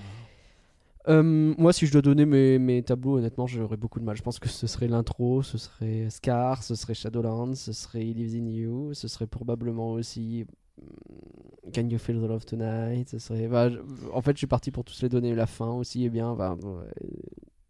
Le, le tableau de Scar, en fait, et même toutes les chansons un peu euh, qui viennent justement du dessin animé qui ont été reprises, euh, ils ont voulu en fait vraiment les reprendre de zéro pour pouvoir en fait les raccourcir comme ils veulent, Ouais. tu vois, pour pas les mettre en entier. Et euh, c'est ce qui fait que finalement ils se sont dit bah autant les, se les réapproprier et faire vraiment quelque chose de nouveau avec, Mm. tout en respectant les originales. Et effectivement ça marche très bien. Je sais qu'à la première écoute j'étais un peu mitigé sur euh, Be Prepared. À la deuxième j'ai dit mais pourquoi j'avais été mitigé? C'est très, très, Ouais, très bien bien. quoi. Je sais plus qui avait euh, dans les avis aussi euh, envoyé que Be Prepared c'était sa, sa scène préférée. Euh, mais on n'a pas le pu final, tout prendre. hein. le final est excellent avec le- la voltige, Ouais, bien sûr. euh, les trucs, ça c'était fou. C'était super bon. Alors, est-ce que le fait qu'il n'y ait pas de narration, ça ajoute du bon ou du pas bon au show? On va écouter Pauline, Ange Rouge et Repauline derrière. Je trouve que le fait de ne pas avoir mis de dialogue, bah, ça porte peut-être un peu préjudice au spectacle. Pour moi, la mort de Mufasa, je vais peut-être pas jusqu'à dire qu'elle est ratée, mais elle n'est pas réussie. Je suis un peu dur avec ce passage, mais euh, pour moi, c'est une scène vraiment très importante du dessin animé. Et la première fois que j'ai vu cette scène dans le show, je l'ai juste trouvée gênante à regarder, et gênante un peu dans le sens plutôt cheap, parce que bah, j'arrivais pas à me dire, Mufasa est vraiment en danger à ce moment-là. Je, n'arrivais pas à l'imaginer. Sachant qu'en plus, vu qu'on n'a plus tous les dialogues, on a perdu tout le développement entre la relation Mufasa et Simba, ce qui fait que sa mort a pas tant d'importance que ça, elle est un peu expédiée. Il manque un minimum de narration et du coup de lien entre les différents tableaux, ce qui donne un rythme un peu trop rapide et une sensation de on va caser un maximum en un minimum de temps. J'aime beaucoup le dialogue non parlé, mais euh, avec des signes, entre euh, Nala et Simba, où il y a Nala qui fait un câlin à Simba parce qu'elle est contente de le voir en vie, puis se rappelle que c'est devenu son roi, donc elle lui fait la révérence, et Simba part, vexé, car il veut pas devenir roi. Et tout ça se fait sans dialogue, pendant la musique. Et à côté, on a la chorégraphie avec les fleurs, que je trouve euh, originale, on va dire. J'ai peut-être pris deux minutes avant de comprendre que c'est censé représenter des fleurs. Je pensais que c'était genre, je sais pas, des sortes de démons bizarres, je comprenais pas le rapport avec l'amour? Alors ouais, sur cette scène-là, euh, j'ai coupé peut-être un peu court, mais elle, euh, Pauline parle de Can You Feel the Love Tonight? Donc c'est pour Oui, ça, c'est ce moment où Nala et. Simba discutent. Et... Alors les fleurs, moi, ça- moi j'ai bien compris que c'était des fleurs, mais on Ah a oui. eu une réflexion différente à base de, dis donc, pendant la scène de l'amour, ils font une espèce de signe où d'un seul coup ça se lève comme Et ça. ils disent Can you Les très grandes voilà. fleurs qui Et montrent. effectivement, moi j'ai eu l'image un petit peu des flamants roses au début. Je me suis dit, est-ce que c'est pas des Ah, jolis flamants roses C'était des très jolis flamants. promènent leur robe? Non, euh, non, des fleurs, ça marche. Euh, Alors finalement, cette narration, Et là, on a deux exemples différents euh, de Pauline notamment. On a Ange Rouge qui en parle un petit peu aussi. une fois de rejoindre Pauline, je trouve. Ouais. Alors, j'ai vu le show deux fois plus euh, la projection. je suis désolé, les trois fois. Ouais. Alors, je sais pas si c'est moi qui ai des troubles de l'attention ou je sais pas quoi. J'ai loupé le moment où Mufasa meurt en fait parce que. Mais je pense que c'est pas moi, tu vois. Ouais. C'est que la mise en scène est un peu foireuse. Parce que c'est pas possible trois fois, tu vois. C'est chaud. Et euh, je, je sais pas, tu vois, enfin je comprends pas, j'ai j'ai l'impression que c'est très... euh, Ce passage-là est effectivement très bizarre. Le reste, euh, je pas tant de problème avec le fait que ce soit une musique, c'est... euh, faut prendre ça comme un show karaoké, euh, plutôt jukebox, pardon. Et... euh, en fait, c'est- le délire, quoi. C'est que il faut, hein, il faut faire avancer l'histoire vite. Il faut, il faut en mettre plein la vue. Il faut faire de l'original. Il faut faire plaisir à ceux qui veulent revoir l'ancien. Donc c'est compliqué de trop tout mettre et euh, les dialogues auraient peut-être été compliqués quoi.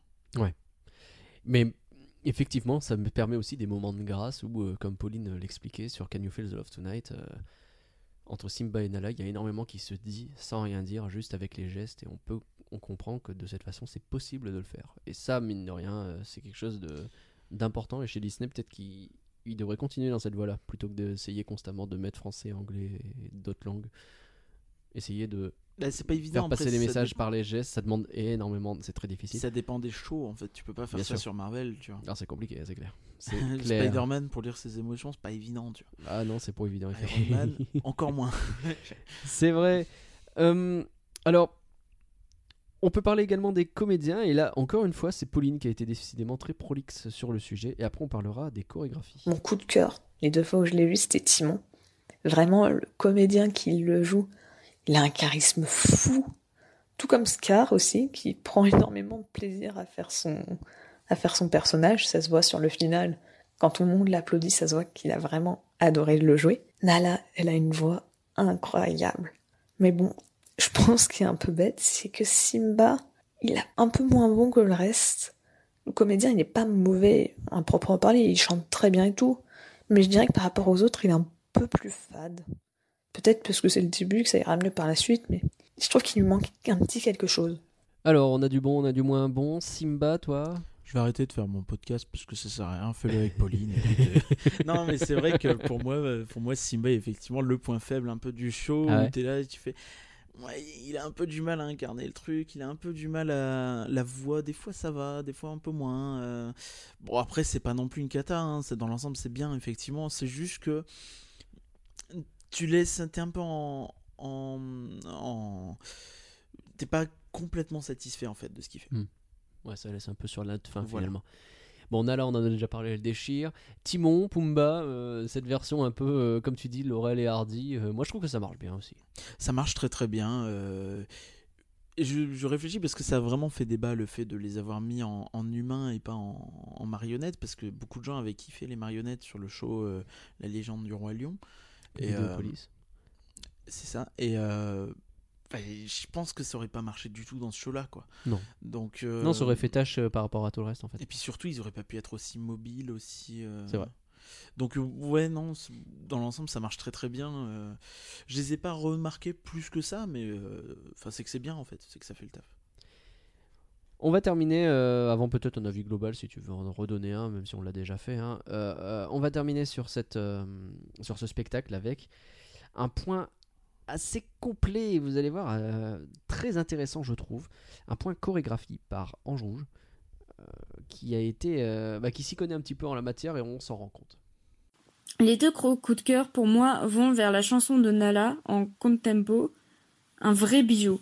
Si on me demandait d'en choisir une à danser, ce serait celle-là. La deuxième est Can You Feel the Love Tonight, qui visuellement est top. Les deux chorégraphies qui ne fonctionnent pas, de mon point de vue, sont les Yen et Hakuna Matata. Et là, on retrouve les problèmes habituels chez Disney. Pour les Yen, ça démarre bien. On se dit chouette, un style cabaret mixé tango et ça ne dure pas. Il manque de la classe à cause du côté déjanté inséré trop souvent et des erreurs techniques qui cassent le truc. Il manque de vrais temps forts, ce qui donne un visuel très linéaire, problème que l'on retrouve sur Hakuna Matata. Le principal problème sur cette chanson, c'est une erreur de style de base. Ils sont partis sur un jazz Broadway alors qu'un jive mixé Charleston aurait plus convenu. Cela aurait donné plus d'énergie et un côté encore plus déjanté. J'ai toutefois une question générale pour Disneyland Paris. Pourquoi les chorégraphies des filles sont toujours moins intéressantes et moins agréables à danser que celles des danseurs Il y a beaucoup de choses. Alors avant de discuter tout ça, je tiens à faire un petit remerciement personnel à Danae qui, euh, qui a lu en fait le commentaire de Ange Rouge. Ange Rouge nous a envoyé le commentaire par texte et Danae a Dis accepté pas ça de parce qu'après il y a plein de gens qui vont vouloir nous envoyer des commentaires par texte. C'est vrai. Mais euh, on s'était dit qu'on allait la faire avec nos voix suaves et puis finalement on a demandé à quelqu'un qui avait vraiment une voix suave. C'était un petit peu mieux. Euh, donc merci à elle dans tous les cas. Je crois qu'on en entend encore Ange Rouge un peu plus tard. Euh, Enfin, du coup, Danae. Euh, alors, les chorégraphies. Alors, moi, je t'avoue que le Charleston, Foxtrot, Jazz, etc. J'ai beaucoup de mal à savoir de quoi ça parle. hein. C'est pas, c'est pas mon domaine. C'est quelque chose de très je- pointu. Je remercie beaucoup Mais- en Rose d'avoir fini sur un point que je peux comprendre. Non, euh, le, le côté linéaire, euh, je le ressens aussi un petit peu en fait. Ouais. C'est, t'as l'impression que les scènes sont un petit peu comme des tableaux en fait qui ont du mal un peu à évoluer euh, Mm. dans la scène et, euh, et c'est vrai que je l'ai un peu Genre, ça rentre euh, dans un style et ça reste un peu bloqué dedans et. Et ça manque de cassure, de repren- reprise de rythme, tu vois. Je vois. Mais bon, alors j'aurais du mal à être beaucoup plus beaucoup plus euh, expert sur le sujet que Ange Rouge, qu'il a très très bien fait. Cependant, sa question de fin, je trouve, elle est intéressante. Euh, c'est quelque chose que nous on remarque pas parce qu'on s'y connaît pas, mais Ah, je suis incapable de danser les deux. hein. Ouais, Et de prendre du plaisir dans les deux, encore pire. c'est pas faux. Mais les chorégraphies de filles sont moins intéressantes que celles de mecs. Je pense que c'est un point intéressant à soulever. J'aimerais bien avoir des, des, des infos, euh, des réponses peut-être, des avis d'autres personnes. Si des gens s'y connaissent, n'hésitez pas à, à nous glisser un petit mot là-dessus. On reviendra peut-être, on aura peut-être l'occasion d'en reparler euh, éventuellement. Parce que c'est vrai que dans l'image qu'on a un petit peu, c'est que autant les danseurs garçons, ça peut aller dans tous les sens, ça peut être des trucs où ils se roulent par terre ou tu sais pas quoi. Autant sur les filles, t'imagines quand même, et tu vois beaucoup Euh, le côté un peu, euh, un peu posé, robe, euh, je danse en moulinant ça, sur en les fait. côtés, etc. Je pense que c'est quelque chose. que- Peut-être que je dis complètement n'importe quoi, hein, mais c'est comme ça que je ressens ce que ça veut dire. C'est un peu. Je l'avais évoqué avec euh, Ange Rouge quand on s'est vu en vrai. Mhm. C'est que j'ai l'impression qu'il y a beaucoup des chorégraphies des films qui tournent autour des costumes en fait. Ouais. C'est beaucoup. J'ai des grandes robes, je fais des grands gestes. Et Et tourner autour de son costume, c'est pas facile. c'est ça. Mais elle, elle disait quand même que c'était pas que ça quoi. Ouais. Donc euh, notamment sur le roi lion, effectivement, il n'y a pas de costume. Non, pour le coup, non, c'est pas ça. des- Avec les fleurs, tu vois, Mm. globalement, euh, non. Et, euh, et c'est vrai que la voltige, tout ça, c'est presque que des, que des mecs, hein, il me semble. Du coup, jetez un œil la prochaine fois que vous regarderez des spectacles Disney. Essayez de, de vous poser la question est-ce qu'une chorégraphie de filles, de garçons, est-ce qu'il y en a une qui est plus complexe que d'autres, etc. Ça peut être intéressant euh, de, de se pencher sur ça parce que c'est une vraie question qui est posée et on n'est absolument pas compétent pour y répondre. Donc euh, n'hésitez pas à regarder vous-même. Très intéressant, évidemment. Et envoyez-nous des avis, peut-être qu'on aura Ouais. l'occasion d'en reparler euh, à l'occasion. Avec moult jour. plaisir. On a euh, fait le tour sur ce spectacle. T'avais peut-être d'autres points à, aborder? Bah, moi, je vais. Je peux répéter ce que j'ai dit, c'est-à-dire que c'est un show que j'ai trouvé musicalement incroyable. euh, le reste, je sais pas trop, tu vois. Oui, c'est très bien, mais est-ce que je suis un peu sur ma faim Parce que là, forcément, les avis que j'ai pris, c'est les gens qui disaient euh, des trucs qu'ils ont pas aimé parce que il y a des fois ça chipote un petit peu hein, sur euh, tel ou tel truc. Globalement, euh, pour le dire très clairement, les, les avis que j'ai reçus, tout le monde disait que c'était très très très bien. hein. J'ai pas forcément fait un, Oui, non, mais un gros montage où tout le monde moi, dit ça vois. déchire, etc. Je veux dire, Ange Rouge, je crois, elle dit que c'est très très bien le spectacle typiquement. Mais voilà, c'est important aussi de voir les points qui ne vont pas et d'en discuter. C'est aussi ça qui fait l'intérêt d'un podcast. c'est ça, la, la discussion est plus dans le négatif. C'est pour ça que j'ai l'air très négatif sur ce show. En réalité, il est très très bien. On est d'accord. C'est que- juste que pour moi, il manque un petit quelque chose dans le visuel peut-être, mais euh, je sais pas dire quoi exactement, donc Mm. c'est pas évident. Peut-être un peu d'ambition, peut-être un peu le- l'effet waouh, peut-être que tu n'as pas eu. euh, Bah, j'ai pas vraiment eu. Alors il y a la scène qui bouge, j'ai trouvé ça très cool, tu vois, tous les tambours qui bougent sur la scène. La scène est très jolie. Euh, après, tu vois, il y a des détails, genre euh, au début, t'as les, euh, t'as la scène qui s'ouvre, tu vois, sur la scène d'ouverture, Mhm. et t'as un peu les tambours qui, s'allument, Qui un petit peu s'allume à ouais, tour de en rythme. ouais. mais pas vraiment en rythme, non, justement. Ah non en fait, si tu regardes, c'est t'as l'air vaguement, mais pas tout à fait, en Mm. fait. Et euh, tu te dis, c'est le genre de choses, en fait, qui permettrait justement, je pense, de, de gagner une dimension, au moins sur le visuel. Et euh, c'est ce qu'il faudrait faire. S'il y a moyen, peut-être, pour les prochaines éditions, de de- de- d'un peu rajouter des effets visuels, ça pourrait être cool, quoi. Comme tu es parti, t'es- ça y est, on est en train d'imaginer les prochaines éditions. Alors, Oh, bon. Oui, parce qu'ils ont sans doute fait 400 costumes pour 3 mois. oh, tu sais pas, On ils ont fait la salle pour trois mois. hein. Regarde Studio Theater. Alors, Euh, justement, parlons-en de Studio Ah, Theater. Eh ben oui, il faut, il faut, il faut. Parce que pendant qu'il y a des spectacles dans le parc Disneyland, eh ben le parc Walt Disney Studio n'est pas oublié. Il y a une. euh, Alors, c'est pas un spectacle, on appelle ça une projection. Euh, c'est diffusé à Studio Theater. Et c'est Backplot Prod et euh, Pauline qui nous en parlent un petit peu. Par contre, pour ce qui est de la diffusion au Studio Theater, euh, j'ai envie de dire pourquoi. Euh, je ne vois nullement l'intérêt euh, de euh, diffuser le spectacle euh, qui se joue à 600 mètres de là. Euh, ok, il y a du monde qui veut voir le spectacle, mais il y a quatre représentations, ça me semble suffisante pour euh, pouvoir accéder à au moins une des représentations. Euh, de base, j'étais vraiment totalement pour une version filmée. Je trouvais que ça permettait, bah, ça, ça allait permettre à plus de personnes de voir le show. Donc c'était que du bon pour moi, parce que dans une salle qui n'était pas utilisée. Maintenant, pas dire que mon avis a un peu changé. Les cast members préviennent à la fois en français et en anglais que le show c'est bien une retransmission et pas du live. Cependant, je pense qu'il faudrait peut-être un peu mieux l'expliquer, ou peut-être le faire dans d'autres langues, car je reste persuadée que malgré ces explications, il y a plein de personnes qui pensaient voir le vrai spectacle. J'ai peut-être jamais vu ça à Disney, quoi. Il y a presque peut-être une centaine de personnes qui ont dû sortir de ma séance. C'était vraiment super impressionnant. Certains choix de réalisation sont discutables, on va dire. Entre les gros plans sur les costumes des personnages, bah, qui sont pas faits pour être vus aussi près. Donc, résultat, on voit les raccords perruques ou les maquillages, les raccords maquillage, les plans qui sont trop longs sur les danseurs, ou des plans mal timés, avec toute la description des retrouvailles entre Nala et Simba sur Can You Feel the Love Tonight. La seule scène que j'aime bien, c'est bah, la scène de mort de Mufasa, puisqu'elle a l'avantage de zoomer sur les personnages.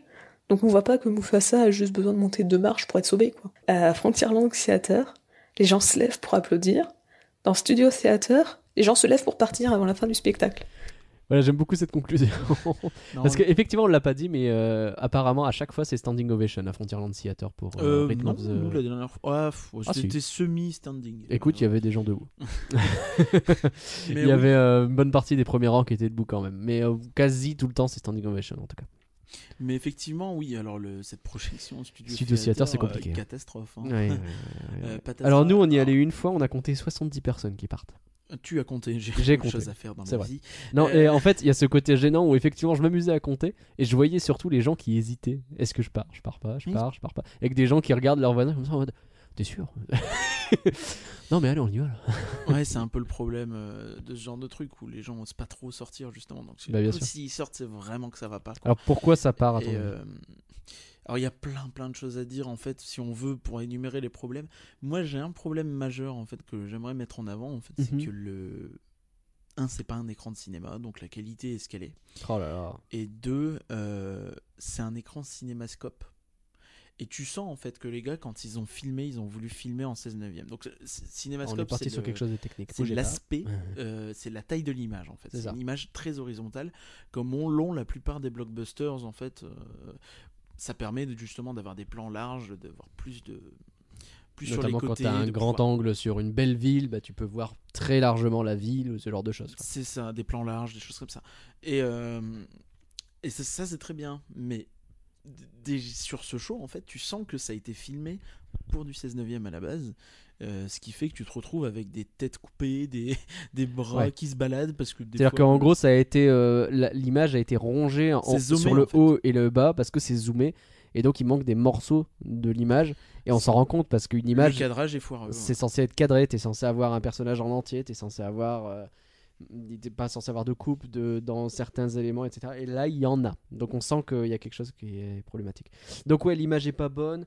euh, au niveau du son, au niveau de... de, il y a Les- des, il y a bah, des applaudissements enregistrés, ça marche pas. hein, les suis applaudissements désolé, enregistrés, c'est C'est compliqué. très très gênant. Euh, les cast members qui te disent au début, euh, c'est une projection, hein, c'est pas Non, le mais vrai c'est- show. Vous êtes sûr de vouloir rentrer? Et c'est presque ça. Et on comprend pourquoi ils font ça. Ils ont raison de le faire. hein, mais Bah oui, oui, évidemment. Et, euh, et de toute façon, c'est un show qui est juste là pour pouvoir dire, euh, bah, au cas où, euh, si vous n'avez pas eu l'occasion de voir le, le show en vrai, voyez-le là et revenez, revenez le voir en vrai dans un mois, quoi. Mais Ouais, ouais. ça marche pas, tu vois. on comprend que l'intention est peut-être louable et encore, je suis même pas sûr.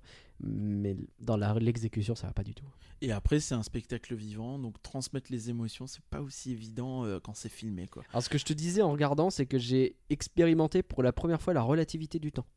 C'est-à-dire que à Frontierland Theater, j'ai l'impression que le spectacle il dure 10 minutes. Le même spectacle à Studio Theater, j'ai l'impression qu'il dure 40 minutes. c'est terrible. Alors qu'il est un poil plus court sur Studio Theater parce qu'il coupe une partie de la fin et peut-être même au niveau des transitions, Il ils, Peut-être micro coupure. ils ont peut-être un peu réduit histoire de quoi. Mais oui, oui, c'est- un vrai problème. C'est un show qui n'a rien à faire là et qui aurait jamais dû être là. C'était une mauvaise idée. On a eu des, des retours de gens qui expliquaient que les premiers jours en fait de, du show, il y avait plein d'effets lumineux en fait pour reproduire un petit peu ce qui se faisait sur la scène de Frontierland. D'accord. Euh, bah, nous, quand on l'a vu, il y avait plus du tout ça, donc je sais pas pourquoi ça a été Ah supprimé. oui, c'est chelou. Ouais, là, il y a euh, juste genre des effets sur les côtés de l'écran quoi. Ouais, c'est ouais, mais c'est- un écran de ciné Et quoi. puis en fait. quelques fumées quoi. Très vite fait. Très vite fait. Euh, cela dit, même déjà dans les, le rythme de la Terre des Géants, il y a très peu de d'effets spéciaux et de fumée, de choses comme ça. Il y en a un peu la scène finale et pendant euh, Be Prepared. Il y en a un petit peu, mais euh, c'est- ça reste très limité. Ouais, c'est toujours euh, très épuré. hein. C'est- C'est un peu l'idée, on l'a on l'a dit tout à l'heure. Mais du coup, ouais, euh, voilà, ouais, donc une expérience qui est là, on sait pas trop pourquoi. Si Je pense que- vous vous ennuyez, euh, vous avez froid, euh, chaud, je sais pas. Ouais, plutôt chaud parce que Ouais. euh, il y a de la clim à mort. Euh, bon, globalement, je pense que ce truc-là, ça compte pas vraiment dans le bilan de la saison. Mettons-le de côté, n'en parlons plus. hein. C'était une idée, il a été rajouté par la suite. Revenons justement sur un bilan plus global de cette saison et on va parler, alors c'est obligatoire, hein, des choses qui fâchent un petit peu, des choses qui manquent dans cette saison. Et je commence par la décoration. Point négatif pour moi, la déco. Sur le coup, ça m'a pas choqué. Et après, en y repensant, je me suis dit, on n'a pas vraiment de déco au niveau de Main Street. Je me suis dit que sans non plus rentrer dans d'immenses décorations, on aurait pu au moins avoir, je sais pas, peut-être des taupières sur les, sur les côtés euh, de, euh, de Central Plaza ou alors euh, peut-être au niveau du théâtre du château. nous mettre des lianes un peu dans le style des ronces qu'on peut avoir à Halloween. C'est vraiment pour chipoter. Je pense qu'on peut lui reprocher un manque de décoration. On voit pas vraiment qu'il y a une saison quand on rentre dans le parc, à l'exception du village Jumbo Joy, mais qui se trouve tout au fond de Frontierland, donc c'est un peu perdu. La saison n'est pas très présente de manière générale. Le, pour moi, le gros point négatif de, cette saison, c'est avant tout le manque de décoration un peu qu'on peut avoir dessus. C'est-à-dire que le seul endroit où on a vraiment quelque chose de thématisé, entre guillemets, sur la saison, c'est à côté du, Frontierland Theater, c'est là où on a les seules décorations. Euh, c'est vraiment assez, assez faible. hein. Il manque quand même de, de, de, de nouveautés, de, de- de- d'éléments visuels qui accrochent, un peu comme euh, ce qu'on pourrait avoir au printemps. Euh, Il y avait des, pas mal de choses en fleurs et tout, c'était assez sympa. Je sais pas, ils auraient pu nous faire quelque chose sur, euh, sur Central Plaza, un peu plus imposant, peut-être. Pas de déco ou quasiment pas, ou en tout cas uniquement du côté de Frontierland Theater. Ils en ont un petit peu rajouté depuis. Alors à l'ouverture, il n'y en avait pas du tout. Euh, depuis, il y, a les- il y a quelques lampadaires un petit peu façon Pirate Ah, et. Princesse euh, en orange, Roi Lion. Oui. Oui, bon. Euh, ça a le mérite d'être là, mais euh, ça change pas que tu, si tu sais pas qu'il y a une saison, tu la vois pas. Euh, mais ouais, enfin, bah, malheureusement, j'ai l'impression que c'est un petit peu la, la thématique en ce moment. C'est-à-dire que au parc Disneyland, on fait pas de déco, il n'y a pas besoin, et il y en a à Noël et à Halloween, quoi, et c'est déjà bien. Et c'est déjà bien. Après, est-ce que c'est vraiment un problème? Je t'avoue que moi, je vois ça comme un non-problème, d'une certaine façon, parce que il y a deux, il y a trois endroits majeurs sur lesquels cette saison se passe. C'est là où se passent les trois spectacles. Pour la Matadance, il n'y a pas besoin de décor parce que le décor, il est naturellement parfait. Pour euh, le spectacle de Frontierland Theater, bah, il y a tout ce qui a été fait. Il y a un village à côté qui est plutôt cool. Le village, effectivement, est plutôt très cool euh, là-dessus. Il y a une bonne ambiance dans ce coin-là. C'est vraiment un coin très agréable, je trouve, et qui reprend vie, en fait, et ça fait du bien. quoi. Oui, c'est vrai. Et euh, bah, au niveau de pour Jungle Jive, au niveau de Central Plaza, je suis désolé, mais moi quand le spectacle joue, j'ai pas besoin de décor tellement il y a de trucs autour. Quoi. Ouais, mais quand il joue pas. Quand il joue pas, bah t'es dans une journée de parc classique, effectivement. Mais tu un vois, peu dommage. d'une certaine façon, je trouve que ça amplifie le côté, le spectacle commence, boum, on est transporté en Inde. Alors que euh, si tu l'es- euh, si euh, t'as l'Inde de, de base là, alors oui, euh, je dis pas hein, ajouter un taupière euh, Simba dans un coin, c'est- ça aurait rien coûté, ça aurait sans doute pas grand- changé grand chose. Mais je trouve que ouais, cette transformation qui s'opère, ça fait partie aussi du charme de ce spectacle. Ça fait un peu excuse mauvaise foi d'un marketeur qui te Oui, dirait non, il n'y a peu, pas besoin de. Mais c'est pas mon cas, je suis ni marketeur ni de mauvaise foi, c'est pas mon genre. Mauvaise foi, j'ai un doute, mais euh, admettons. Voilà pour les décorations. L'autre point qui euh, fait grogner, c'est au niveau des rencontres personnages. Ah. Ah Mon autre seul point négatif, point négatif pour lequel je vais sûrement me faire euh, renier par euh, éparcurien, mais c'est pas grave. En tant que personne qui apprécie les rencontres personnages, je trouve qu'il euh, malheureusement il n'y en a pas assez dans le thème de l'exploration, de, la jungle, de ce genre de choses. En fait, les seules rencontres qu'on va avoir, ça va être au travers du, séjour signature où on peut rencontrer donc Mickey et Rafiki lors de la réservation du dîner spécial au Hakuna Matata, où là on rencontre euh, Mickey et Rafiki. Après, en parlant des persos, c'est pour moi le gros point noir de la saison, puisque les seuls personnages qu'on peut vraiment rencontrer qui sont dans le thème de la saison, bah faut payer.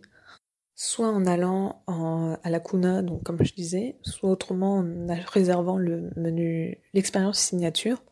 Donc dans les deux cas, c'est assez cher pour rencontrer soit deux, soit trois personnages. Alors bon, ok, c'est compliqué de rencontrer, d'avoir des personnages en même temps. Mais bon, si on peut le faire pour Mickey, qui est à la fois à Phantom Manor, à Meet Mickey, sur le show du livre de la jungle et à Kuna Matata, pourquoi on peut pas le faire pour d'autres personnages? Alors oui, il y a le roi Louis qui des fois sort en set libre au village Jumbo Joy, là. Mais c'est quand même pas assez, on peut pas rencontrer des personnages euh, classiques en tenue d'explorateur, sans forcément prendre le même costume que le spectacle. Il en existe d'autres versions qui avaient été créées pour Aventureland.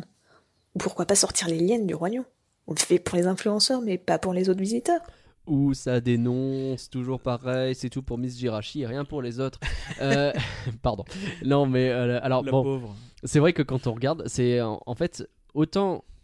Je reconnais, c'est pas notre truc, les personnages, on s'en fiche. Ah un oui, petit oui, peu. alors parce qu'il paraît que c'est que moi qui renie. euh, lui, il est pire que moi. hein, pour ça. C'est pas vrai. t'es pire que moi. Bon, disons qu'on est pas mal. Et non, mais Autant c'est vrai que chaque saison, d'habitude, il y a euh, un carton entier de personnages à rencontrer pour l'occasion, quoi, qui est lié à la saison, quoi. Et là, euh, bah Il y en a ouais, il y a, ouais, mais faut payer. Hop. En fait, c'est euh, tu sais, c'est un peu même- la même chose que pour la décoration, c'est-à-dire qu'au parc Walt Disney Studios, ils se sentent obligés de le faire. Et Ouais. là, ils le font pas, quoi. Parce que, à mon avis, ils se disent, ouais, mais les gens, ils veulent aussi voir Mickey, ils veulent aussi voir euh, Peter Pan, tu vois. Et euh, est-ce qu'ils osent pas retirer des trucs pour en mettre d'autres? Ou alors ce côté je comme il pense les je pense presque plus un, un- un aspect inverse dans le sens où sur studio de base t'as pas grand chose donc quand t'as une saison c'est l'occasion de mettre des choses alors que sur le parc Disneyland tu te dis ouais mais en vrai euh, ça va il y en a des rencontres Mais oui, c'est ça, en ils fait. ont qu'à aller voir Winnie l'ourson Même chose pour la déco. bah ouais Et euh, euh, j'aimerais juste euh, un petit peu euh, re- remettre à sa place Pauline. Ah. On va se calmer. Euh, c'est juste que. Ah. euh, alors, il n'y a pas Mickey à tous ces endroits, il y a un seul Mickey qui court très vite. Voilà. oui c'est vrai attention Ah euh, c'est important ah, la magie Et sinon, effectivement. Euh, magic. Ouais, enfin, c'est c'est effectivement un petit problème, mais tu sens que c'est un peu une marge, je pense. hein. une marge c'est une marge? Qu'est-ce Ah que tu bah entends par marge marge. oh merde Aïe, aïe, aïe. Euh, oui, non, mais Ah c'est une marge dans le sens où c'est un- une marge d'ajustement où euh, ah peut-être que tu as beaucoup de budget sur d'autres choses et que du coup tu rognes là où tu peux. Donc un peu la déco, un peu les personnages. Là, on a quand même eu deux shows en termes d'ambition qui sont absolument incroyables. Et je parle juste de l'ambition, même pas euh, en, en qualité. Du coup, c'est peut-être pas évident de- d'allouer encore plus de budget à cette saison. quoi. T'as les Matadons qui sont quand même un budget aussi. ouais T'as bien sûr quoi T'as une euh, vingtaine de personnes. Au moins une vingtaine de travailleurs sur chaque show, je pense même plus. Ah oui, ouais, sur Matadance, Sur ils sont peut-être une vingtaine, euh, peut-être un Euh, petit peu moins, gens- mais ouais, je sais pas, avec les castes, etc. euh, Ouais, je sais pas. Bref. Et si on parlait de la bouffe un petit peu? Nous, on n'a pas eu l'occasion de la tester, donc là, pour le coup, on va. Ah si, Pour on a eu l'occasion de la tester à Insiders euh, à l'époque. On avait mangé il y a longtemps les euh, snacks, donc on en avait déjà parlé un petit peu. Non, parce qu'on n'avait pas mangé les snacks Roi Lion. On avait mangé des snacks Marvel parce que. euh, T'es sûr je de sais ça plus. Oui, je suis certain. Ok, peut-être. voilà. Ils y étaient, mais on les a pas mangés. Oh, mais genre, Bah, tu veux faire croire qu'on n'a pas pris tout ce qu'il y avait? Bah, on est arrivé après. On Ah, c'est pour ça. Bon, écoutons ce que les gens qui en Parce ont que vraiment mangé. Les influenceurs, ils ont tout, mais il faut qu'ils courent quand même et qu'ils jouent des coudes. Non, mais ça, c'est Miss Girachi, elle est arrivée prime, ça le sait faire. hein, pas nous. Écoutons ce que les gens qui l'ont mangé ont à dire. J'ai pu tester le croque-lionceau, le croque-monsieur, là, avec Simba dessus. Et le milkshake Simba à Victoria. Ils étaient bons, mais classiques, ça casse pas trois pattes en canard. Après, il y a aussi le repas au Hakuna à 39 euros, que j'ai pas testé, car c'était un peu trop cher pour moi. C'est quand même plus cher qu'un buffet à volonté, alors certes, il y a des personnages pour compenser, mais ça reste quand même assez cher. Moi, ça me dérange un peu le, le, le, dîner parce qu'il est, je trouve, il est assez cher pour ce qui est présenté. Alors certes, on paye euh, le fait qu'il y ait les personnages, mais là comme ça, de prime abord, je l'ai pas fait, mais euh, payer presque 40 euros pour avoir, je caricature, mais un espèce de, de colline de riz avec des légumes, je trouve ça un peu cher euh, sur le principe. Alors oui, vu comme ça, effectivement, ça donne pas envie. Bah, autant sur les snacks, je pense que euh, il y a eu, il y a plein de retours positifs globalement qui tournent. Alors les gens ne nous ont pas trop envoyé parce qu'ils ils ont raison, c'est pas le focus. Mais euh, ouais, le Hakuna c'est compliqué quand même. hein. Ah, c'est 39 vrai. balles, euh, 39 balles pour euh, un espèce de fast-food, fast-food vaguement plus, euh, un peu à la hauteur du Lucky Nugget, je pense en termes de presta. Ouais. Euh, mais avec des personnages, du coup c'est 40 balles. Je trouve ça vraiment hors de prix. euh, Enfin, tu, pour ce prix-là, tu peux te choper un menu au steakhouse, tu peux te choper un menu à la graba, tu vois. Enfin, tu, Ouais, peux faire pas, nettement d'autres choses avec ça. Et qu'en est-il des goodies? Au niveau des goodies, euh, ça reste, euh, ça reste classique hein, pour moi. C'est-à-dire que on retrouve euh, évidemment les fameux t-shirts, sweats, pins ultra, comment dire ça, basiques, euh, avec juste le logo de la saison. Ça casse pas trop pattes un canard. Franchement, pour moi les, les goodies, c'est pas des choses qui sont ultra marquants comme euh, ce qu'on avait pu avoir avec la saison Marvel. Je trouve que la saison Marvel avait amené, euh, bah, par exemple, le, gant de l'infini en, gourde. J'ai trouvé ça ultra marrant. Et euh, c'est carrément un goodies qui reste dans les annales, je trouve. Donc voilà, on n'a pas vraiment de goodies qui se démarquent plus que ça. Pas grand chose à dire sur les goodies, à part qu'ils sont très axés sur le Roi Lion, mais les produits sont assez cool, donc why not? Même si je me demande bien quel genre de personnage un Simba taille réelle à 80 euros. Un avis, Nagla Glaçon? Alors oui, j'ai tout à fait un avis Aïe, sur la aïe, question. aïe. Je dirais que ce sont les gens bien qui font ça. Euh, et les gens Il est qui ont... juste à côté là. Il est juste à côté de nous. Il nous tourne le dos en plus. Il nous juge, je pense. Euh, mais, mais non, il est très bien ce Simba géant. C'est bon, il est adorable. C'est le meilleur truc qui soit. Euh, oui, admettons, mais enfin, c'est vrai qu'au niveau des goodies, j'ai pas vu grand chose de fou. Mais il y avait toute Euh, la tout- panoplie des euh, de- du show de- des Oui, rythmes de la du Terre. spectacle, ils ont un peu fait une Mhm. gamme euh, avec le, le logo en fait. Bon, c'est cool, mais c'est vrai qu'il y a rien de très très marquant quoi. Mais, mais dans l'ensemble, effectivement, il y a une offre assez riche, bien que très roi lion. Ok, je te propose de faire un bilan de cette saison. Ouais. On va écouter un peu tous ceux qui ont à dire. Alors là, d'un seul coup, pêle-mêle, on va avoir euh, quasi tous ceux qui sont passés. Un Black Plot- Black Black Widow. Backlot Prod, Ah. pardon. Pauline, Matlas et Harry Place. Euh, Happy, c'est comme Harry Potter, Ouais, mais entre en Black. Panther et Harry Potter. euh, Ah non, ça va pas du tout. Ouais, Il y a des gens, écoute, il y a des gens bien qui nous envoient des avis. Qu'est-ce que je te qu'ils ont pensé de cette saison, de... enfin ce festival du Roi Lion et de la Jungle? Personnellement, j'aime énormément cette saison. Je trouve qu'elle a apporté un, un bon vent de fraîcheur au Disneyland Park qu'on n'avait pas eu depuis un moment. C'est probablement la meilleure saison de cette année pour moi, euh, dans le sens où euh, on a vraiment des shows qui sont extraordinaires, mais on a aussi énormément de, de nouveautés, qu'on avait des trucs qu'on n'avait pas forcément vus à l'époque dans le parc, euh, des, des, du renouveau un peu euh, de ce qu'on avait pu voir auparavant, et surtout des shows qui valent la peine qu'on vienne sur le parc. C'est vraiment une réussite. Il n'y a aucun spectacle qui est raté. C'est une, saison qui met de bonne humeur, qui donne envie de bouger, qui en met plein les yeux. Et voilà, c'est à ça qu'on pense quand on, quand on pense Disney, c'est ça qu'on veut. Donc ouais, bravo à toutes les équipes en charge des spectacles. Maintenant, pour la deuxième version, faut juste rajouter plus de décors et plus de rencontres avec les personnages, et ce sera la meilleure saison. Ça fait longtemps qu'en fait j'attendais une saison comme ça. J'ai beaucoup aimé Pirate et Princesse, mais euh, pour moi, euh, cette saison est encore au-dessus. Euh, d'un point de vue ambiance, voilà, il y a, je sais pas, il y a un plus. J'ai vraiment préféré à Pirate et Princesse, même si je, je, je, dénigre, je dénigre pas cette saison, hein, mais, mais vraiment j'ai vraiment adoré, euh, adoré cette nouvelle saison. Alors en ce qui me concerne, je veux pas y aller par quatre chemins. Je trouve que la saison du Royaume de la Jungle, c'est la meilleure que Disneyland Paris ait proposée depuis toujours, à l'exception de Noël, bien entendu. Et pourquoi, à l'exception de Noël Écoute, moi je vais aller plus loin. C'est la meilleure saison qu'ils aient proposée tout court. C'est mon avis. Que tu as un Simba à 80 euros sur ton divan. Peut-être. Ton avis n'est pas. je tire la queue. Et, et euh, mais peut-être, Ton mais avis n'est pas recevable. Euh, Bah écoute, peut-être qu'il est pas recevable, mais je vais quand même le dire. Euh, c'est que effectivement, euh, ça fait super longtemps que j'ai pas eu un- une saison pour laquelle j'ai envie de revenir tous les jours. Alors, c'est pas parfait.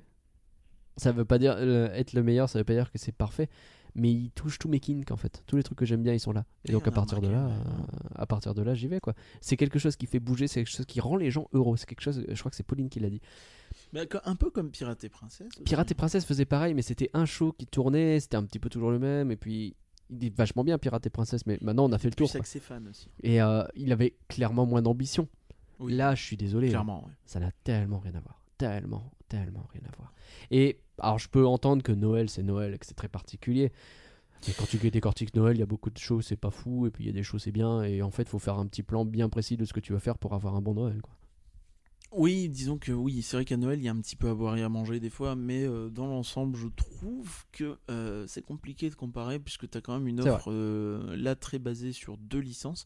D'ailleurs, on pourrait discuter aussi du fait de- d'avoir choisi d'associer ces deux licences, de choisir toute la vie euh, d'associer ces deux licences. C'est vrai qu'à chaque fois, ils sont ensemble, hein, sur les parades, etc. Un- J'aime pas trop, tu vois. Enfin, il y a un côté un peu, ouais, bref, tu mets, tu mets la savane et puis la jungle et puis voilà.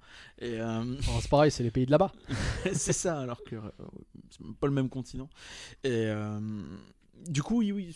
Mais sinon, dans l'ensemble, effectivement, c'est une saison absolument incroyable. Pour une première édition, euh, je pense qu'il n'y a absolument rien à dire.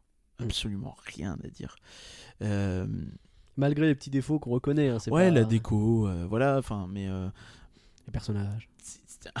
oh, ça, je m'en fous. Euh, ah, mais tu ça, vois c'est absolument incroyable dans l'ensemble. Pas les mots, en fait. Bah, on peut juste dire qu'on on apprécie et qu'on dit merci. c'est ça. C'était tout ce qu'on avait à dire sur le Festival du Lion et de la Jungle et c'était aussi ce que vous aviez à dire sur le Festival du Lion et de la Jungle. Tu sais ce que j'allais faire là? Vas-y. J'allais commencer à faire la fin du podcast, mais en fait, je me rends compte qu'il faut qu'on parle d'un film. Il faut qu'on parle d'un film. Et alors ça va être très original, tu vas voir, on va parler. Euh, Spider-Man? Toy Story 4 Non. Aladdin?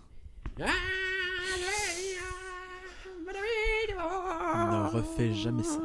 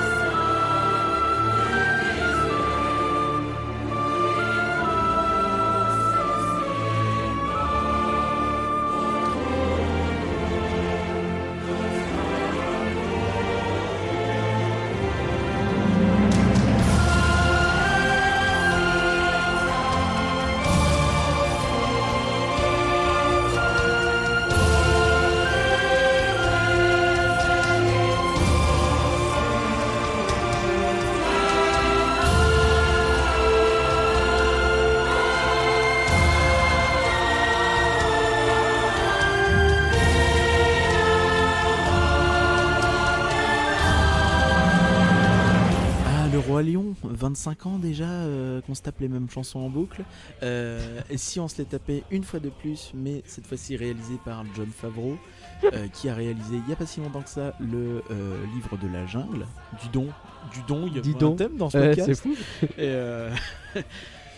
C'est rigolo quand c'est toi qui fais les intros, ça a moins ce côté euh, youpi et plus ce côté. ah. Non mais bah, j'y peux rien si j'en ai un peu ma claque du Lion. Mais euh, C'est vrai. Ouais, on, on- on vient d'aller le voir. on vient d'aller le voir. Là, C'était basiquement il y a deux heures. C'est ça, donc euh, qu'est-ce qu'on en a pensé? Alors le film marche a priori, là on, on est le jour du lancement. Donc, a priori en France c'est un succès euh, assez impressionnant. Euh, Il y avait des gens dans la salle, il y avait toi, qu'est-ce que t'en as pensé? Qu'est-ce Alors, le, alors, le Roi Lion c'est l'histoire d'un d'un lion euh, qui se fait euh, prendre par un singe qui lui montre à tout le monde. Et en fait on sait que ça va être le roi. Et puis en fait il y a l'oncle, il est pas content et du coup il y a des bisbilles. Et euh, voilà. En gros, c'est ça l'idée. Euh, alors, ce- point spoil. Bon, vous avez vu Le Roi Oh. Lion en 1994. On va pas s'étendre de ouf sur les nouveautés. je On pense qu'on s'étendra peut pas sur les évoquer, on va nouveautés. pas Il y en a, spoiler. il y en a. C'est pas complètement copié-collé. Il y C'est- a une demi-heure de plus. Le film dure une demi-heure de plus. je crois. Est-ce que c'est au level euh, Non, il y a plus de choses, je dirais, que sur Aladdin. Je sais pas ce que t'en penses. Ah non, il y en a moins. Moi, tu me dis, toi? Ah ouais. Oh bon. Eh ben, coupons la part en deux, c'est à peu près pareil. Euh, euh, alors, ce film, ce que j'en ai pensé, je vais faire un disclaimer de base. Je suis un énorme fan du Roi Lion, je pense que ça, les gens l'ont plus ou moins compris. Et de ce fait, mon avis est. Bon, un avis n'est pas objectif, hein, un avis n'est jamais objectif, c'est le principe. Mais là, je pense qu'il l'a encore moins. J'ai passé un super moment devant ce film. Alors que je conçois plein de défauts. Il y a plein de choses que je vois qui je me dis euh, ah ça c'est chelou quand même. Ah ça c'est ouais j'aurais pas fait. Ah oui d'accord c'est une vision ok. Mais à la fin je regarde et puis je me dis euh, oh, j'ai passé deux heures c'est super sympa j'ai revu le roi lion quoi. Et comme moi le simple fait de revoir le roi lion je suis content. Là je l'ai revu en film c'était différent il y avait des trucs un peu nouveaux dessus il y avait des relectures il y avait des scènes qui étaient un petit peu refaites il y avait des plans c'était exactement les mêmes et je suis venu pour ce que j'ai payé finalement. Ouais, dans l'ensemble, je suis un peu mitigé. Il y a des choses que j'ai bien aimées dans ce film, des moments où il pousse un petit peu, il essaye un peu de creuser des nouvelles choses. Euh, je pense à Scar avec les hyènes où il y a un petit quelque chose, tu vois, qui semble un peu plus développé que dans le dessin animé. Oui c'est vrai. Mais à mon sens, ça va pas assez loin. Et, euh, et du coup, on, re- on reste sur un. Enfin, c'est le, Roi Lion, quoi. Et euh, du coup, il y a très peu de surprises globalement. Et, euh, et, et dans la réalisation, il y, a du, y a à boire et à manger. Il y a des trucs un peu chelous des fois. Donc, tu vas avoir une séquence nature et découverte où tu vas avoir Hmm. des animaux qui font des trucs et euh, c'est tout.